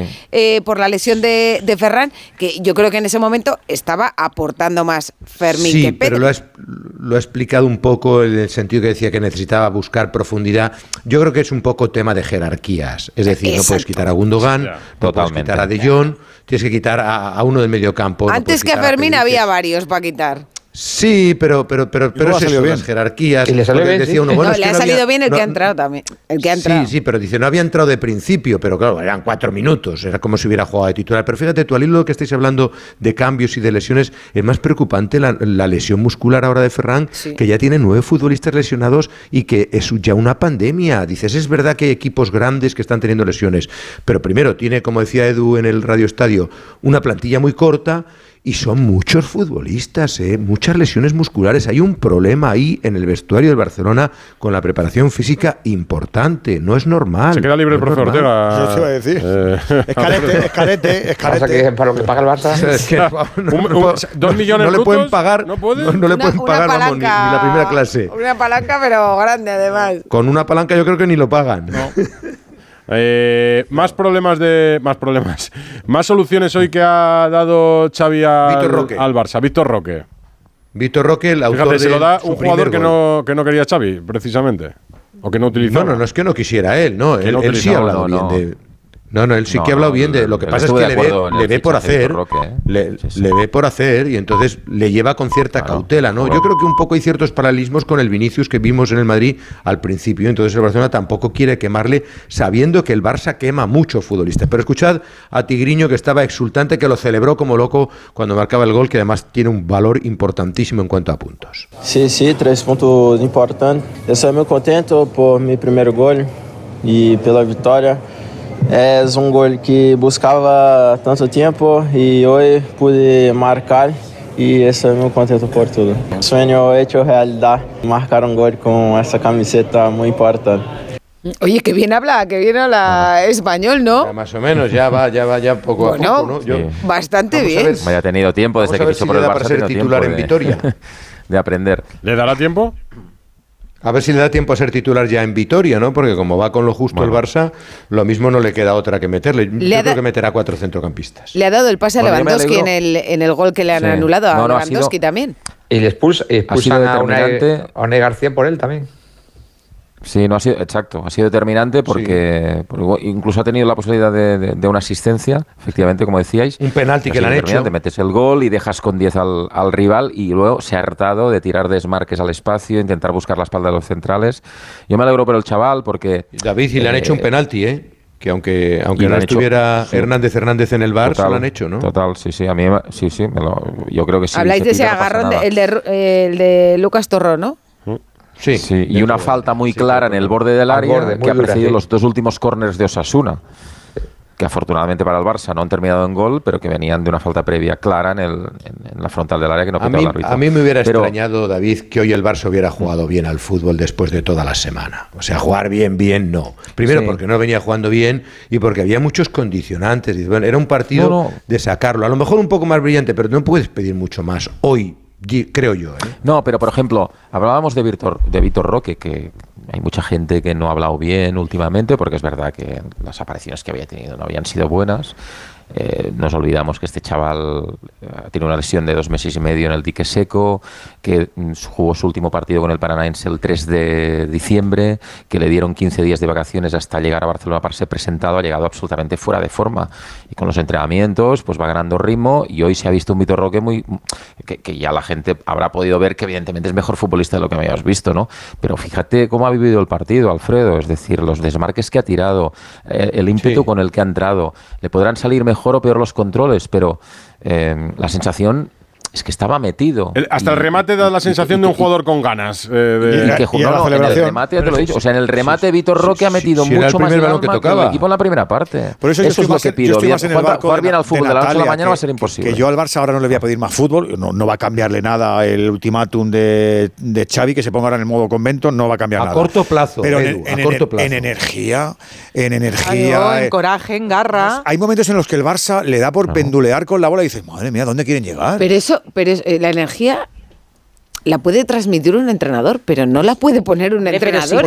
campo. con- Pues efectivamente, pues eso. Si tu es entrenador está cuestionadísimo hasta el punto que ha tenido que anunciar en enero que se va a ir en junio y tú estás con el entrenador, sales que te dejas la vida, vamos. el césped.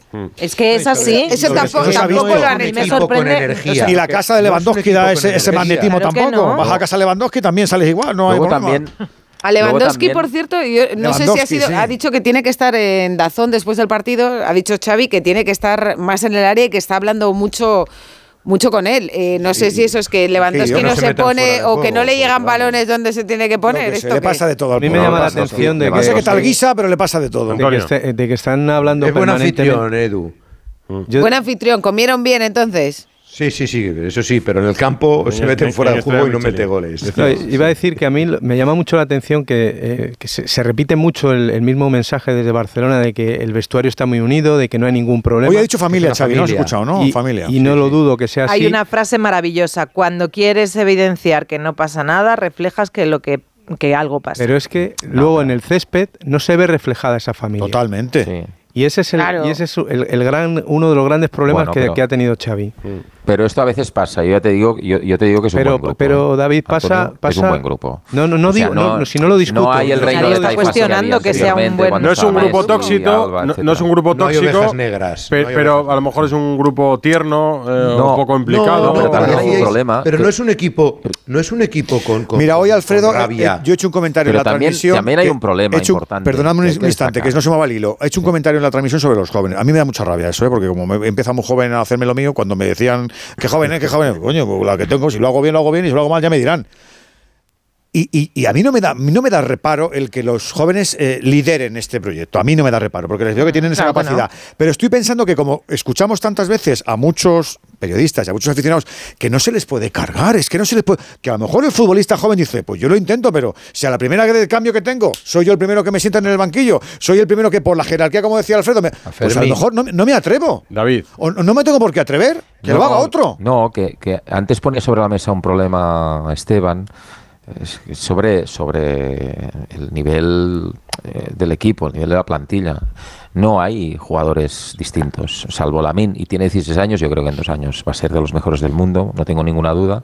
Pero tiene 16 años y está tirando. Sí, pero le buscan carro. poco. Eh, 200 Pero hoy ha sido de los mejores. Pero, le le- pero ¿por qué le buscan 800 poco? Si ya lo tengo, ¿qué después. más me da que tenga David, que Sí. tenga 16 o que tenga 17? No, pero Estoy en el vamos a campo, ver, vamos a ver. soy Vamos a determinante, ver. soy distinto. Sí. ¿Por qué me buscan Pero poco? Barça- ¿Por qué no el Mister sale y dice pero y el da dos Barça- voces? Oiga, búsqueme a una jugador cosa, que no te jugador rompe. No te embales. El Barça durante muchos años, en, en estos últimos 6-7 años, cuando tenías a Messi, incluso cuando tenías a Suárez, a Neymar, el Barça hacía malos partidos muchas veces, malos partidos, y tenía fases, con Luis Enrique yo recuerdo fases que el equipo jugaba mal a fútbol, pero mm, el Barça siempre ha tenido jugadores que te solapaban eso. Que, que- que- te lo escondían con acciones individuales y te, y te mataban un partido en el que a- terminaba el partido y decías, bueno, pues el rival ha sido mucho mejor que el Barça, pero te ganaron el partido. El Barça ahora no tiene eso.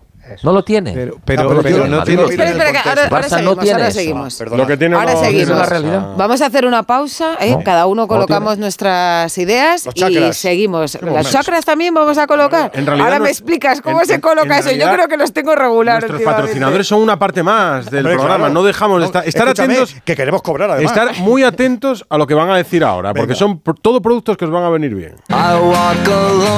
Radio Estadio Noche. Rocío Martínez y Edu Esto de Xavi es un arma de doble filo. Vamos a suponer que gana la Copa de Europa. ¿Que va- ¿Se va a ir? Pues no le van a dejar irse. Entonces es, es triunfador, pero si no gana nada, se va. Ya es suponer, pero oye, posible es, Ana.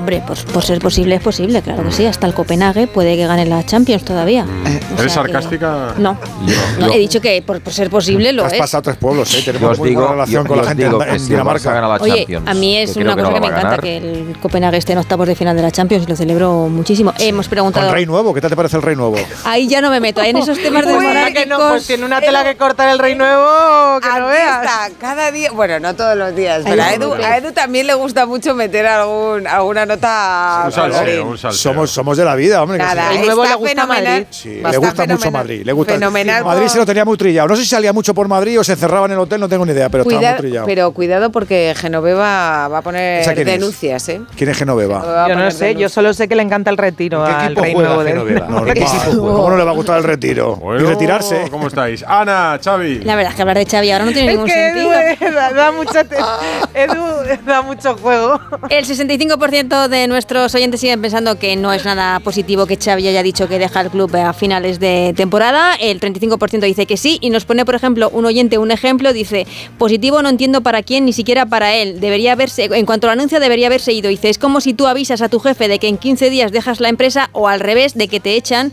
Esos 15 días te importa todo lo que pase, un pimiento. No, eso, eso no lo va a hacer Xavi. Por cierto, que hablaba nuestro oyente de la Champions. Yo creo que ese colmillo que no hemos visto hoy en el Barça lo vamos a ver en la Champions. Yo creo que los jugadores se van a emplear a fondo en la Champions, pero claro, si previamente vas un poco como a medio gas, igual el día del Nápoles, no, te, no te sale. La Champions está a la vuelta de la esquina. Hoy le han preguntado, eh, le han ido preguntando muchos entrenadores, hemos escuchado a Arteta la posibilidad de venir o no a Barcelona, a Guardiola. Le han preguntado a Ancelotti por Xavi. Por si va. No, por- Ah, por, ah. ¿por qué se va? Dice. Tranquila, Respeto mucho lo que ha dicho Xavi, como, como respeto mucho a todos mis colegas. Tenemos un trabajo, creo, fantástico, eh, con presión, es normal. Mi primer pensamiento es respetar a todos, eh, a todas sus decisiones, todas sus palabras, a todos sus pensamientos. Donde he sentido más presión ha sido al principio de mi carrera en segunda división en Italia. Y ahí me costaba mucho manejar el estrés, tanto que a, a mi asistente le he dicho, era creo el 96, le he dicho, mira, hasta el 2000 no llego, Eh, ahora somos en 2024, y después de 29 años, creo que a poco a poco te acostumbra eh, a la presión que tiene y que empieza a pensar que la presión es la gasolina para hacer mejor tu trabajo. Claro, voy a leerle a Ancelotti entre líneas. Está diciendo que la Imberbe. presión la sintió siendo Inverbe en segunda italiana. Claro, yo creo que ha llamado Inverbe a Xavi muy ricamente. Tranquilo, campeón, que te falta mucho. Está, diciendo que Xavi tiene buen rollo. Claro, claro, claro, entre. Líneas se lee que lo que está pasando. Hombre, pero vamos a ver, pero si es una realidad. Lleva por delante, vamos. Pero cuántos años, o sea, está yo diciendo no veo que a Xavi le faltan kilómetros. ¿eh? No veo mala voluntad. Yo veo, pero es una realidad, no te comas la baba, no digo que Yo veo que le lanza un ¿eh? mensaje de esperanza de tú no te desesperes que luego la cosa va mejor. ¿Y qué dirías si lo hubiera dicho Xavi de Ancelotti? Que Ancelotti fuera el joven ¿eh? y Xavi hubiera dicho esto estaréis yo lo veo que con respeto, lecciones, eh. ¿no? Eh, que para mí no las ha dado Ancelotti, lecciones, pero al revés se estaría diciendo esto. Pero a ti te parece falta de respeto, David. Lo que, todo vale. No, no, hemos llegado hasta este punto con Xavi, que todo vale. David, pero tú crees que... No. pero yo creo que, yo creo que, Ancelotti lo que está hablando es de su experiencia personal. Claro. Y su experiencia personal... Está diciendo que cuando eres joven te cuesta ver aceptar la presión y que... No, no, no, Es que lo que le ha pasado no, no, la vida... Yo no lo interpreto así, yo lo interpreto como... Interpreto como que él está dibujando lo la que ha sido su carrera y que efectivamente al principio en, en y que comprende lo que está viviendo Xavi. Anche, yo, creo, yo creo que Ancelotti ha estado impecable. Ancelotti comenzó su carrera, recordad, eh, siendo asistente de Arrigo Sacchi varias temporadas y después se va a entrenar a, la creo que era la Reyana en segunda, consigue el ascenso a la Serie A y ahí sí que se va al Parma. Ese es el, la, Xavi, la, la temporada Ancelotti, este Ancelotti, venía a ver los entrenamientos de Sacchi cuando Sacchi mm. estaba entrenando al Atlético de Madrid. Y aquí y aquí pasaban muchas temporadas temporadas Ancelotti viendo los mm. entrenamientos. Esteban. Pero no, quiero decir, ya lo dije eh, el lunes, que para mí Xavi tiene un condicionante muy, muy importante, que, que, que, no se puede contabilizar, pero, pero que está ahí, que es que él vive en Barcelona, que él es de Barcelona, que su padre o su madre o sus hermanos están pendientes de lo que dicen de él. Y no es, es muy difícil jugar o entrenar en el equipo del que tú eres aficionado y en el, en el que vive tu familia. Y eso lo sabemos sí. los que hemos tenido la fortuna de jugar en el equipo que somos aficionados. Yo tuve mucha más presión en Oviedo en segunda vez que en Atlético Madrid en primera, porque en Atlético no me conocía a nadie por la calle o no. tenía que convivir con mis amigos, con mi familia, de verdad. En Oviedo sí. En Oviedo ibas a por el pan y veías a tu primo, veías a tus padres, te dicen, es que el periódico mm. dice esto, todo el mundo te habla a ti. Y yo creo que Xavi, por eso, cuando Xavi entrena al Milán o entrena en otros sitios, entrena, notará otro tipo de presión, mucho más que ver con el fútbol y menos que ver con lo, con personal. La presión que tiene aquí no la va a tener en, otro en ningún sitio. Le duele, a, a. Xavi le duele, le duele el Barça. Oye, os quiero hacer una pregunta. ¿Cuánto creéis que pueden pagar por la servilleta, estaba muy de moda lo de firmar servilletas, pues, en la que ¿eh? Messi firmó su primer contrato con el Barça en el año 2000, tenía pues, 13 años. La firmó con Resac, con Minguella y con Horacio, eh, Gaglioli. Guglioli. Sí, que fue el representante de Marco. No, que es el que Asensio. tiene, que es el que tiene la servilleta y es el que el tuyo que, que, se, Marco Asensio y de... que se va a llevar la pasta es que de que la van a subastar. Tío, a mí si está usada no me interesa la, la servilleta. A subastar en, en Londres se me olvidó comentártelo ayer, Rocío, este tema, pero es un tema. ¿Cómo me conoces, eh, Alfredo? ¿Cómo me conoces? Sí, pero genera. Lo que pasa es que hay tantos temas que al final no se pueden sacar todos, pero, pero es un tema que genera ciertas suspicacias. ¿Por qué? uno, porque hay quien entiende que esta servilleta pertenece al Barça. Eso, yo, o, a Messi. al museo. Al museo, claro, al museo. Eso es. Porque pero e, es, que e, de hecho. Es, es, es una circunstancia en un punto, en un momento en el que dicen, oye, hay que blindarle. Charlie Reshak le ve y dice, pues venga, vamos a firmarle. Y lo firman en una servilleta que estaba Minguella, estaba Reshak y estaba Horacio. Y al final, al parecer, se la quedó Horacio. Yo pensé que la tenía, no, que la tenía Minguella. Eso, no, no, eso me ha sorprendido porque digo, o sea, tú te puedes quedar, eh, hay cuatro personas ahí, tú te puedes quedar la servilleta. y años después la vendes y te llevas el dinero. Yo creo claro, que eso tiene que pertenecer visto, o a Messi o al visto, Barça. Sí, hombre, Messi en ese momento iba a estar pensando en guardarse. No, pero a día museo. de hoy pero le pertenece a quien se la queda. Se la, guarda, se la, guarda, Horacio porque era el agente de Messi. Claro, en ese momento. sí, sí pero bueno, luego la tiene que enseñar, luego la tiene que mostrar para, claro, el, claro, bueno, oye, se la queda él. No, que, vaya, sí, que vaya, al Barça la subasta. La servilleta tiene un valor simbólico, yo no tiene una, un valor legal, ¿no? Claro. Que, hice un reportaje que sobre sale, esta Simbólico no, 330.000 euros. Claro, 350 sí, lo que dice que, se la tiene que quedar una de las partes si tuviera valor legal. Al final es simbólico, entonces la queda alguien y ahora lo quiere rentabilizar. Hiciste un por David. A, esto. a, a mí sí, no me sí, parece bien. Y conozco a Horacio hice, y me sorprende.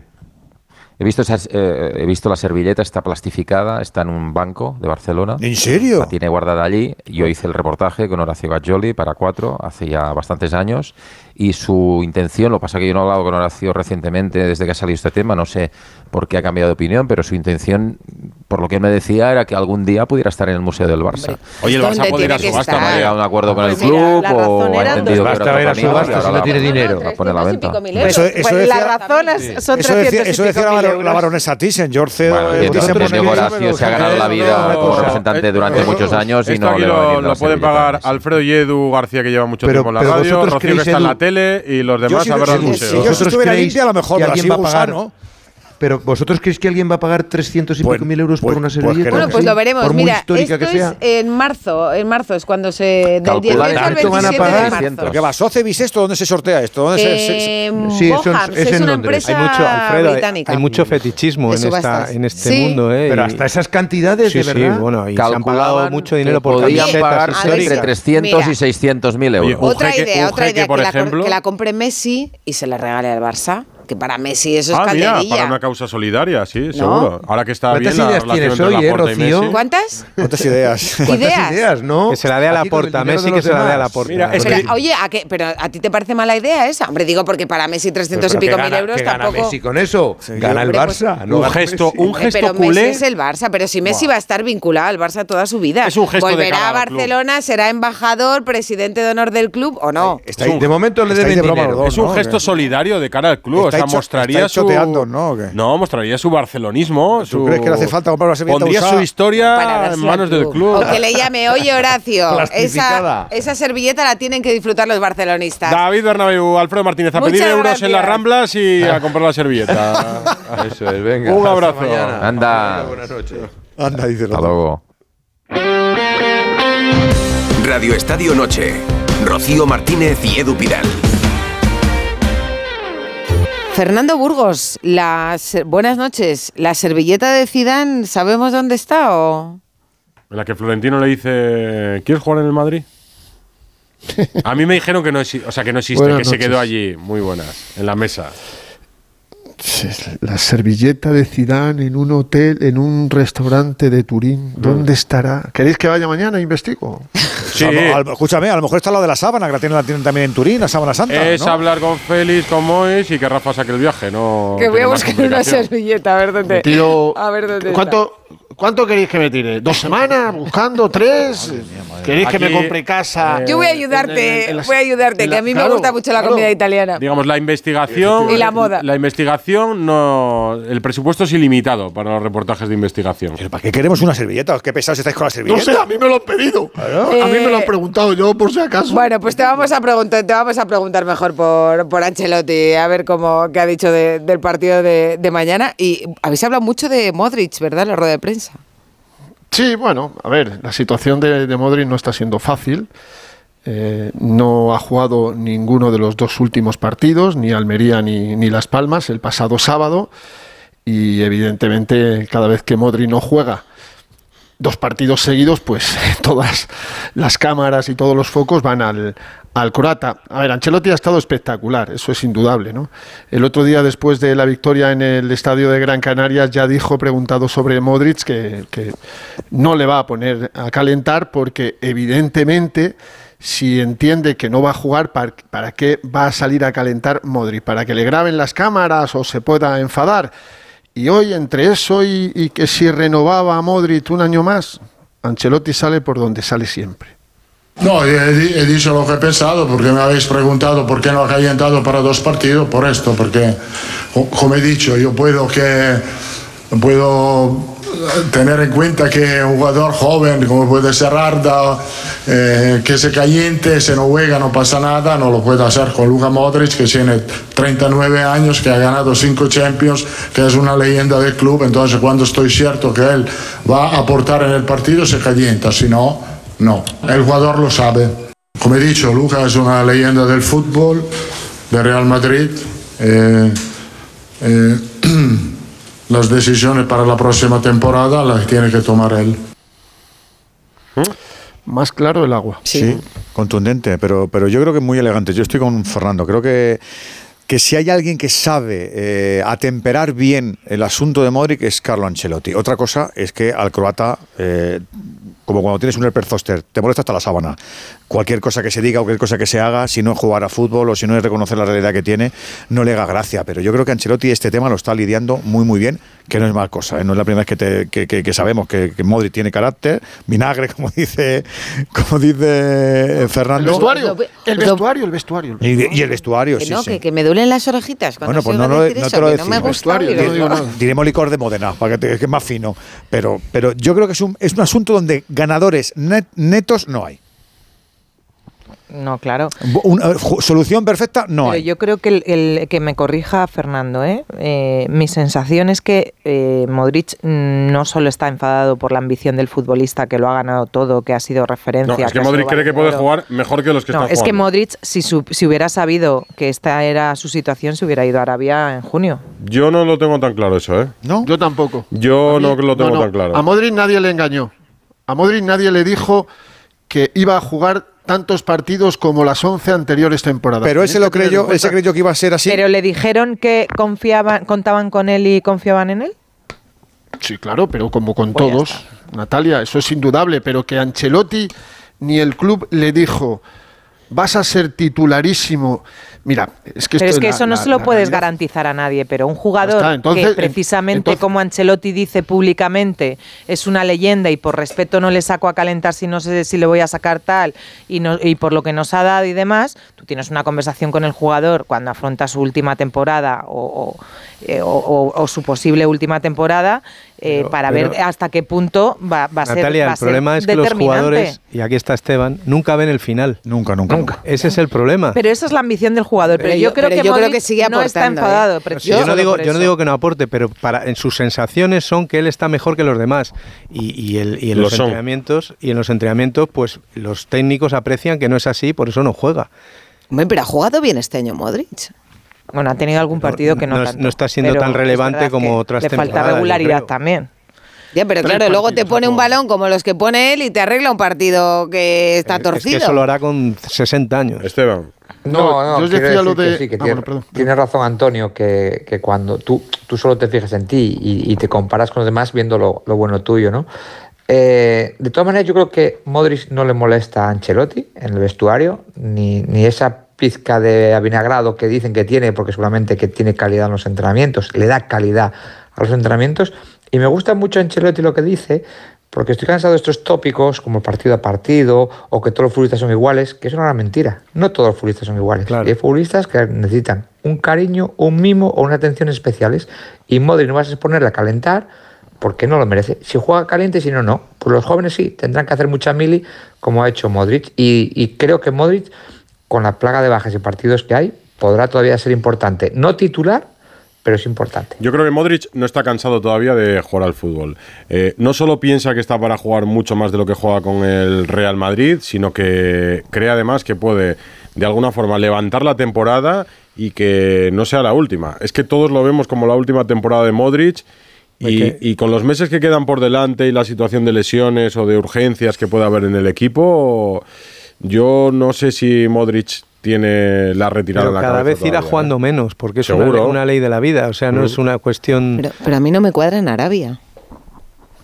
A mí Modric tampoco. O sea, se ha podido ir y no se ha ido y a mí no lo sé, o sea, yo- no me cuadra, o sea, no me cuadra que Modric se vaya, yo no lo veo allí. Pero, pero para ir a Arabia nunca es tarde. Nunca es tarde. Claro, no, eso claro, Es que claro, yo- claro, sí, sí, que tú apuras es que todo veo- lo que lo que, Ahora, lo que a lo puedas. mejor hay un año en el que que ahora ya que cierra mejor- grifo. ¿No o no? Sí, sí, te lo Yo digo, es que veo que a lo mejor 2034. hay otro amigo suyo que se quiere ir a Arabia también. ¿eh? Otro amigo suyo. ¿Eso es 500 una adivinanza? Al sur. No, no, no es adivinanza. A 500 a- Ah, a que se 500 acaba de ir, claro, que sur, se acaba de ir. A 500 Ah, kilómetros vale. al sur. No, había al entendido sur- que se quiere ir, sí, que se acaba de ir, sí, sí, Rakitic, claro. No, Ya, claro, y otro. verdad. Y otro que está aquí en España, que se llama Sergio Ramos. Yo esas cosas, eh, eh, o no estáis viendo lo que ha pasado en Miami. ¿Lo estáis viendo o no? ¿Qué hace un cuchipandi? Evidentemente, eso de toda la vida. Pero yo lo que lo, lo que Pasa que mola más la decir- cuchipandi en Miami Sí, que en yo Arabia. también. Yo elegiría Miami Tiene antes que Arabia. Bueno, Es también otra te digo, igual es más necesaria en Arabia que en Miami. Eso también, Sí. también es verdad. según, según lo que te paguen en Arabia, a lo mejor, pues a lo mejor si Los Ángeles Galaxy quieren hacer lo del Inter de Miami, pues a lo mejor se van todos a, a California, pero de momento no, no pueden hacerlo. Eh, decía Antonio que, que cada vez, evidentemente, Modric va a jugar menos, eso es indudable. No, está jugando menos. Los datos son muy tozudos. Modric es el decimocuarto futbolista esta temporada en minutos. Nunca antes, en sus 11 temporadas anteriores, había estado fuera del top 11 en minutos. Jamás, nunca. Y acordaros, no olvidéis, que esta temporada ha habido lesiones largas de otros dos centrocampistas, que son Camavinga y Chuamení. Si no, Modric hubiera jugado mucho menos. Es que nada le va a superar Mendy. Como siga jugando en portería, le va a superar Lunin. Es que, es, eh, es que Modric ahora mismo tiene un papel intrascendente en este Real residual. Madrid. Sí, es, es- es verdad que ha marcado un gol el día de Villarreal y ha dado cinco pases de gol, cinco asistencias, que es uno de los máximos asistentes. Y, y ha habido partidos que ha jugado bien, pero si tú miras los eh, que lleva 24 partidos, 14 de titular, 10. Es que Modric ahora mismo para Ancelotti está para partidos pues eh, no importantes. Es que es indudable que es así, porque hay otros por delante de él. Es que el otro día Fede Valverde fue suplente, es que Camavinga fue suplente, digo Chuamení, es que Modric fue suplente, pero hay otros dos centrocampistas que han jugado mucho más y que cuentan más para Ancelotti que también fueron suplentes. Estamos, yo creo que sí, yo creo que estamos ante la última temporada de Luca Modric como jugador del Madrid. Oye, No, yo lo creo también, pero él lo cree. Ah, pero él no tiene No, él- lo- la lo- última lo va a tener decisión, ¿no? Sí, sí, la tiene, ha dicho Ancelotti. ¿No? No, pero que yo, pero- creo que, sí. yo creo que el Madrid no. Ancelotti ha dicho, Ancelotti, vamos, Es ha dicho- decisión suya. Claro, lo ha dicho Sí, sí, bastante es claro. decisión suya. Que Ya, Modric pero- si quiere pero se yo- quedará. Pues nada, Pero- nada, pues nada. Es que eso no va a ser. Pero, pero es que eso no va a ser. se lo coman. Es que eso no va a ser así, porque Modric no va a ir al despacho de Florentino a decirle quiero continuar una temporada más cuando este año ha jugado 30 partidos de 60. Es que eso no lo va a hacer Modric. Modric se va a dar cuenta de que este es su último año. Modric no puede ir al despacho de Florentino o a decirle a Ancelotti y al presidente quiero seguir un año más. Es que es, absurdo, de verdad. Yo, creo que es absurdo.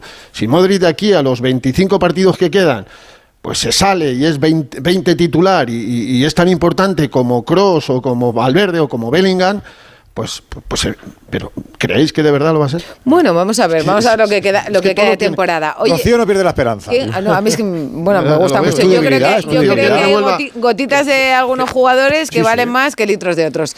Eh, Me gusta mañana más Modric que a él la raya al medio. has desvelado, has desvelado.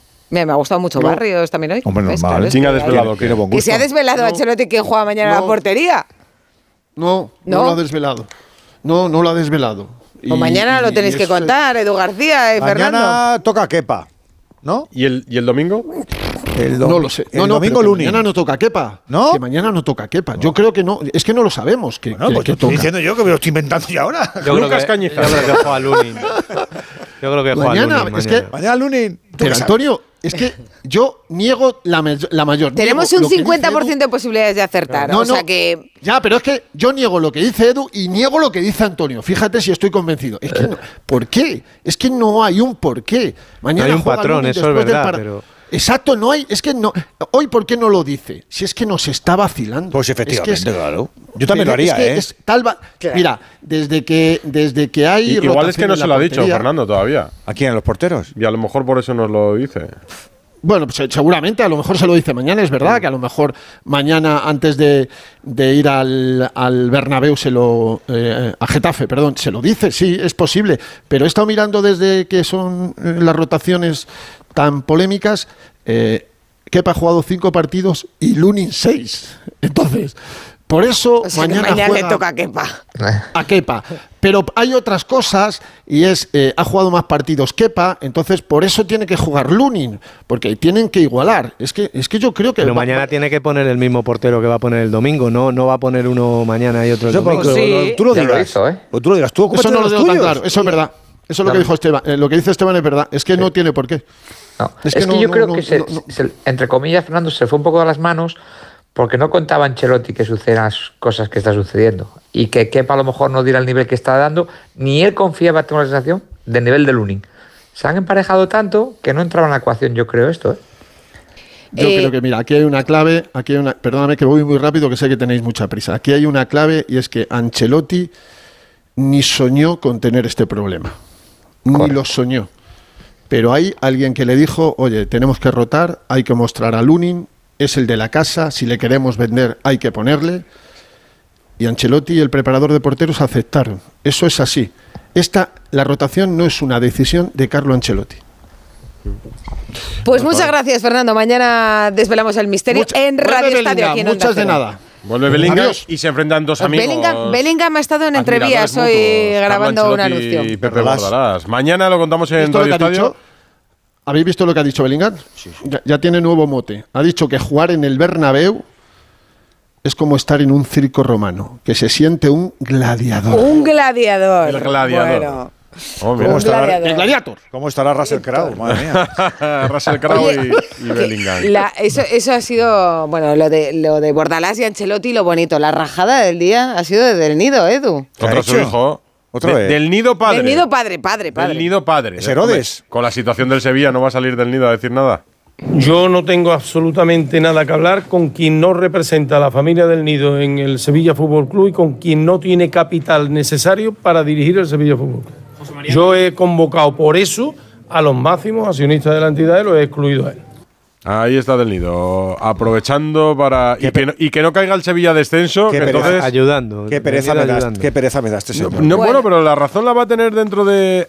Antes o después, del nido padre será presidente, Edu. Y eso lo verán tus Qué ojos. pereza me da este señor. Madre Bueno, mía. bueno. A mí me da pereza el padre y el hijo. Edu García, Natalia Torrente, Antonio Sandy, Esteban, un abrazo a Muchas todos. gracias. Bueno, Nos lo hemos placer. pasado muy bien con Qué vosotros. placer va a ser este miércoles con vosotros. Radio Estadio Noche.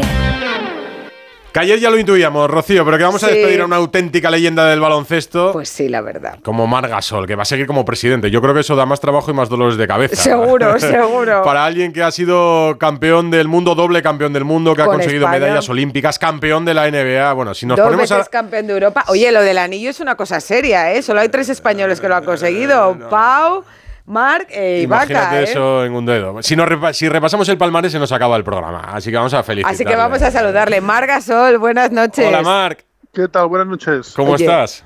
Pues bien, un poco cansadillo después de, de darle toda la tarde, pero, pero bien, tranquilo, con, feliz de haberlo compartido con, con la gente. Y nada, y a seguir. ¿Ha sido como te esperabas el día de hoy? Eh, has anunciado hoy tu adiós en un cine rodeado de algunos compañeros. Estaba la bomba Navarro, estaba parte de tu familia ahí. Sí, lo hemos hecho cercano, lo hemos hecho con cariño. El, el vídeo es un vídeo eh, que se ha hecho con mucho talento de Salvador Suñé junto a, a Magí García y Manel Vidal, que han sido los guionistas y, y- y creativos. Así que, que nos lo hemos pasado bien, nos lo hemos pasado bien haciéndolo. Um, eh, no soy yo muy dado a hacer estas cosas, pero si, si iba a hacer algo, lo quería hacer eh, con la mejor gente posible. Oye, en ese vídeo decías, ha llegado el momento que te daba tanto miedo. ¿Ese es uno de los sentimientos que tienes ahora?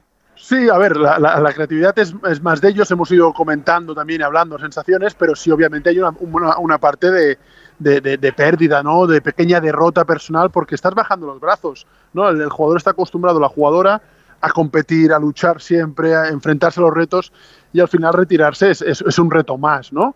Eh, pasa que, eh, bueno, es, es un reto natural que, que- que debes tomar la decisión y, y- y así lo he hecho.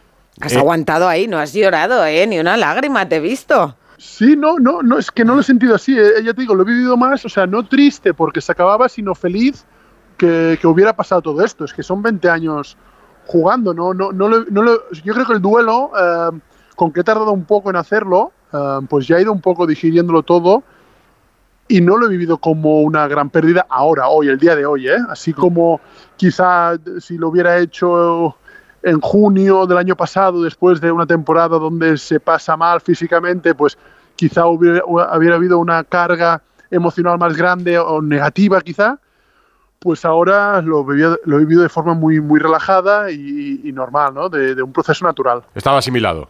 Sí, sí, está asimilado, sopesado. Todavía ya te digo, ¿eh? que, que- que el jugador es muy cabezón y a veces dices, bueno, bueno, bueno, a lo mejor puedo, ¿eh? a lo mejor puedo, pero no, no. No, no sé si no es así, Mark, pero me da la sensación de que eh, dices, ah, esto no va mucho conmigo, el, el vídeo es precioso, es emocionante. Eh, en el acto daba la impresión de que no has querido como molestar, eh, porque yo pensaba, si Margasol, eh, hoy, hoy ha jugado el Barça, ha jugado el Barça de baloncesto, si Margasol se despide en una cancha, la llena. Si Margasol se despide en el centro de una ciudad, van 100.000 personas. Y lo has hecho de, de una forma, digamos, familiar, rodeado de la gente más cercana, eh, como queriendo no, no, no, hacer eh, ruido. No, sé si esa era la intención. Ahora- ahora vendrá, ahora vendrá, ahora vendrá jaleo sobre esto. Ahora vendrá, pues, eh, mm, por la gran suerte que tengo, eh, mi agradecimiento de, de- de mucha gente, ¿no? Y, y tengo ganas de, pues, de formar parte de ello. O sea, no va a ser, ahora va a ser unos meses, pues eso, de, estar en contacto con eso, de, formar parte de momentos bonitos y compartirlos con la gente que, que quiera y, y ya está, ¿no? Pues ya sea, ya sea aquí en España, ya sea en Memphis, ya sea pues donde sea. O sea, irás a Memphis a que te despidan, estarás en. Ahora, Margasol on tour. Claro.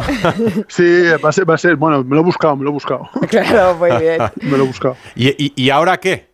Como decías en el vídeo. Y ahora qué buena pregunta. Ahora, ahora yo creo que es eh, tranquilidad. No quiero meterme en, en- en- en ningún reto del cual no esté convencido. Formarme, hacer eh, proyectos que me hagan mucha ilusión. Sobre todo es eso, ¿no? El, el afrontar retos que, que me hagan ilusión. Y, hacer de papá, hacer de marido, hacer de, hijo, de hacer de amigo. Cosas que, que pues cuando eres eh, deportista profesional pues dejas un poco eh, en stand-by. No estás... eh, al 100% en esas cosas y ahora tengo ganas ¿no? de ser el mejor padre posible y el, el mejor marido posible. Te retiras con, con 39 años, hemos contado, bueno, parte, parte de, de tu palmarés. Echas la vista atrás y ¿qué ves, Marc? Pues ah, veo muchos amigos, veo ah, un deporte que, que da confianza a un niño de pequeño que, que quizá no tiene un, ah, un camino muy claro, marcado, que no disfruta mucho de- del colegio, de los estudios, que no tiene, eh, pues eso, ¿no? Un, un entorno muy, muy fijo y que el deporte, en este caso, pues le, le da unas herramientas que le sirven para muchas cosas, ¿no? Em, así que me llevo muchísimos amigos, muchísimos recuerdos em, que me van a servir para siempre. Me van a servir para siempre esta, todo este aprendizaje que, que he podido hacer en estos 20 años. Y bueno, 20 de profesional más, más imagínate, empecé a jugar a los 7 años, pues 32 años jugando a la pelotita. ¿Has hablado hoy con, con tu hermano, con Pau? Eh, porque claro, es que, que, que te salgan en la familia eh, dos bichos así de- del Lo- lo- baloncesto. los dos mejores jugadores de la historia de Esto- nuestro baloncesto. Eso hablábamos antes con esa imagen, ese salto en el All-Star de, de 2015 de los, de los dos. O bueno, él igual te ha contado un poco, ¿no? Eh, Él se retiró con 41 años, hace, hace no mucho. Si, si te ha contado un poco qué te espera ahora o cómo es este momento. Bueno, él se dedica mucho al golf y, y sé que, bueno... ¿Y, tú lo vas a hacer también? Yo creo que no, yo creo que el golf, no lo sé, no te puedo decir que no me vaya a dar por ahí, pero creo que no. Em, pero eh, aún no he podido hablar con él porque no hemos parado. Llevamos em, toda la tarde y cuando él se despierta, que él vive en la costa oeste de Estados Unidos, em, pues yo ya estaba aquí en el, en el teatro preparando un poco todo. Te hemos visto hace años ya con colaborar con Open Arms. Vas a tener más tiempo también para, para colaborar de alguna manera con, con fundaciones, que no sé si es algo que te, que te involucre, que te llame, que te motive. No, lo, lo que hablamos de, de la ilusión, ¿no? Y, y- y trabajar con gente eh, que sacrifica su tiempo libre para sacar gente del mar y, y- y- salvarla, pues obviamente es algo que, que si puedo colaborar, ayudar, ah, lo haré, porque tengo muy buena relación con Oscar.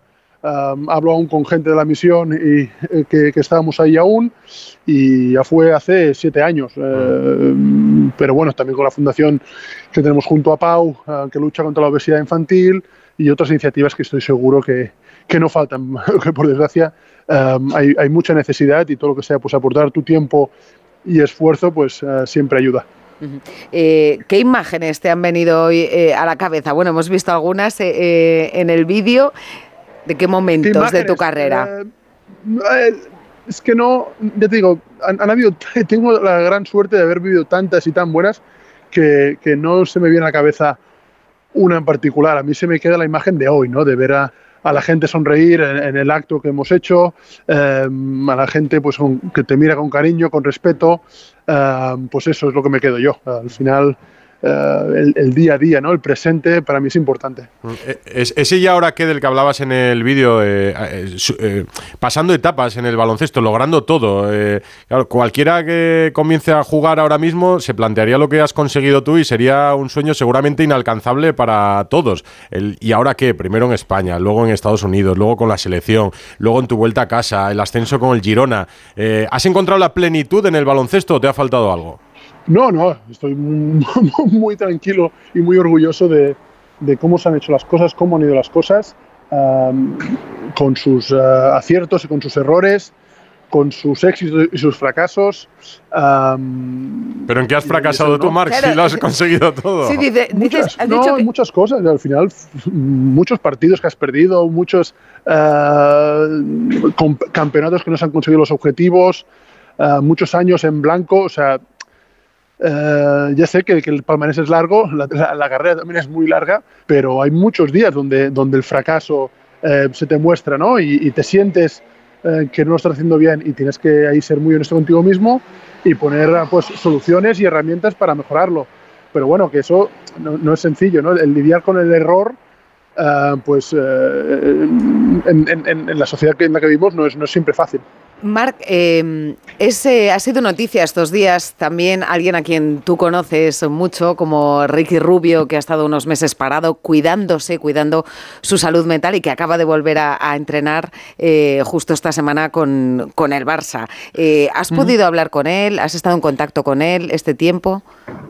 Sí, ya, con Ricky tengo obviamente una, una relación de amistad muy grande porque hemos compartido muchísimas cosas en la selección, en Estados Unidos cuando eh, jugamos uno contra el otro, eh, un cariño especial, ¿no? Y entonces eh, verle sonreír a mí es lo que, lo que me importa, ya sea si es una pista de básquet, pues mira, mejor que mejor, pero a mí lo que me importa es ver a, ver a sonreír a Ricky, verle contento, verle que hace lo que él quiere hacer y lo demás, me permitiréis que es para mí muy, muy secundario. Mm. ¿Lo, lo entiendes? ¿Crees que, que, que- que entre todos eh, le, le hemos ayudado de alguna manera o a pasar Yo todo esto? creo, y a mí me gusta, me, me gusta que gente como Ricky, que es muy valiente, eh, sea capaz de mirarse al espejo y, y ve y vea pues que necesita parar o que no está cómodo y que no está a gusto. Um, eh, yo creo que, que muchas veces nos encontramos ¿no? en nuestro día a día, no solo como deportistas, creo también en cualquier ámbito profesional, en momentos de frustración y, y- y tendemos a tirar para adelante o mirar para otro lado y no ser eh, del todo honestos con nosotros mismos. ¿no? Así que que Ricky nos enseñe un poco también a, a- a poner esto sobre la mesa y, y a ser conscientes de nuestra salud mental, pues em, lo agradezco porque da, da herramientas a, lo- a los niños y a las niñas más jóvenes a, a afrontar pues situaciones que a veces nosotros antes pues no éramos tan conscientes, ¿no? Así es, una, una lección también. Bueno, pues te seguiremos con tu Girona, ¿no? Ahí de, de presidente, vamos, a mí me fascinó esa tapa tuya de presidente jugador. No, no lo vais a vender ahora, ¿no? No, no, no se la recomiendo a nadie, ¿eh? También No, ¿verdad? Sí, es, es- es preciosa, es, está llena de, de emotividad y de sentimiento y de, y de mucho trabajo, eh, pero no se la recomiendo a nadie. Va- va- eh, ¿Te va a tocar ir al fútbol alguna vez? Imagínate que ganan la liga Sí. también en mayo.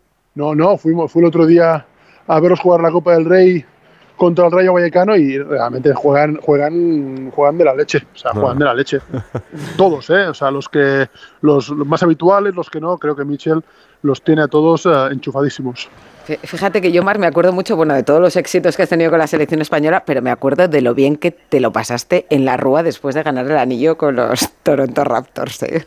También, también. Es que había mucha gente. Lo que no sois conscientes, claro, me veis a mí solo, pero no veis a la gente de abajo. Si, veis a tres millones de personas eh, en una ciudad eh, y pues interactúas con ellos, eh, celebras con ellos, brindas con ellos y cuando has brindado ya con un millón y pico, pues eh, imagínate. ya me imagino. Pues nada, vas a tener mucho tiempo ahora para tus hijos, para tu mujer, para tus padres, para tus amigos.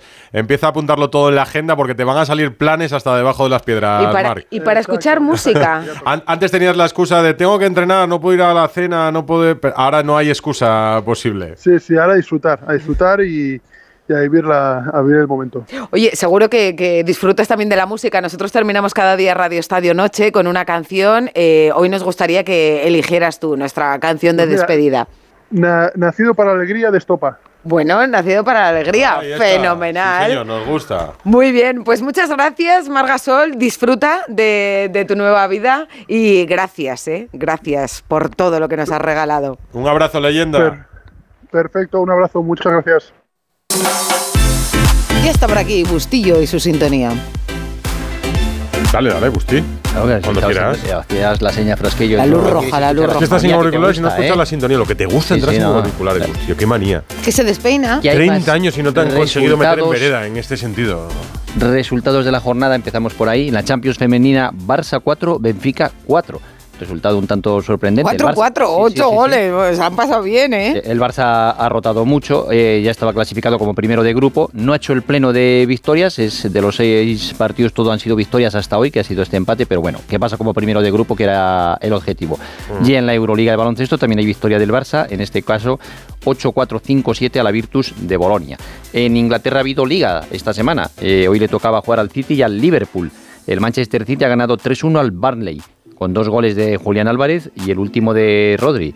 Y el Liverpool ha goleado al Chelsea 4-1. O sea que la clasificación ahora mismo, el Liverpool es líder en solitario, tiene 51 puntos. El Manchester City de Guardiola, segundo, está a 5 puntos, pero con un partido menos.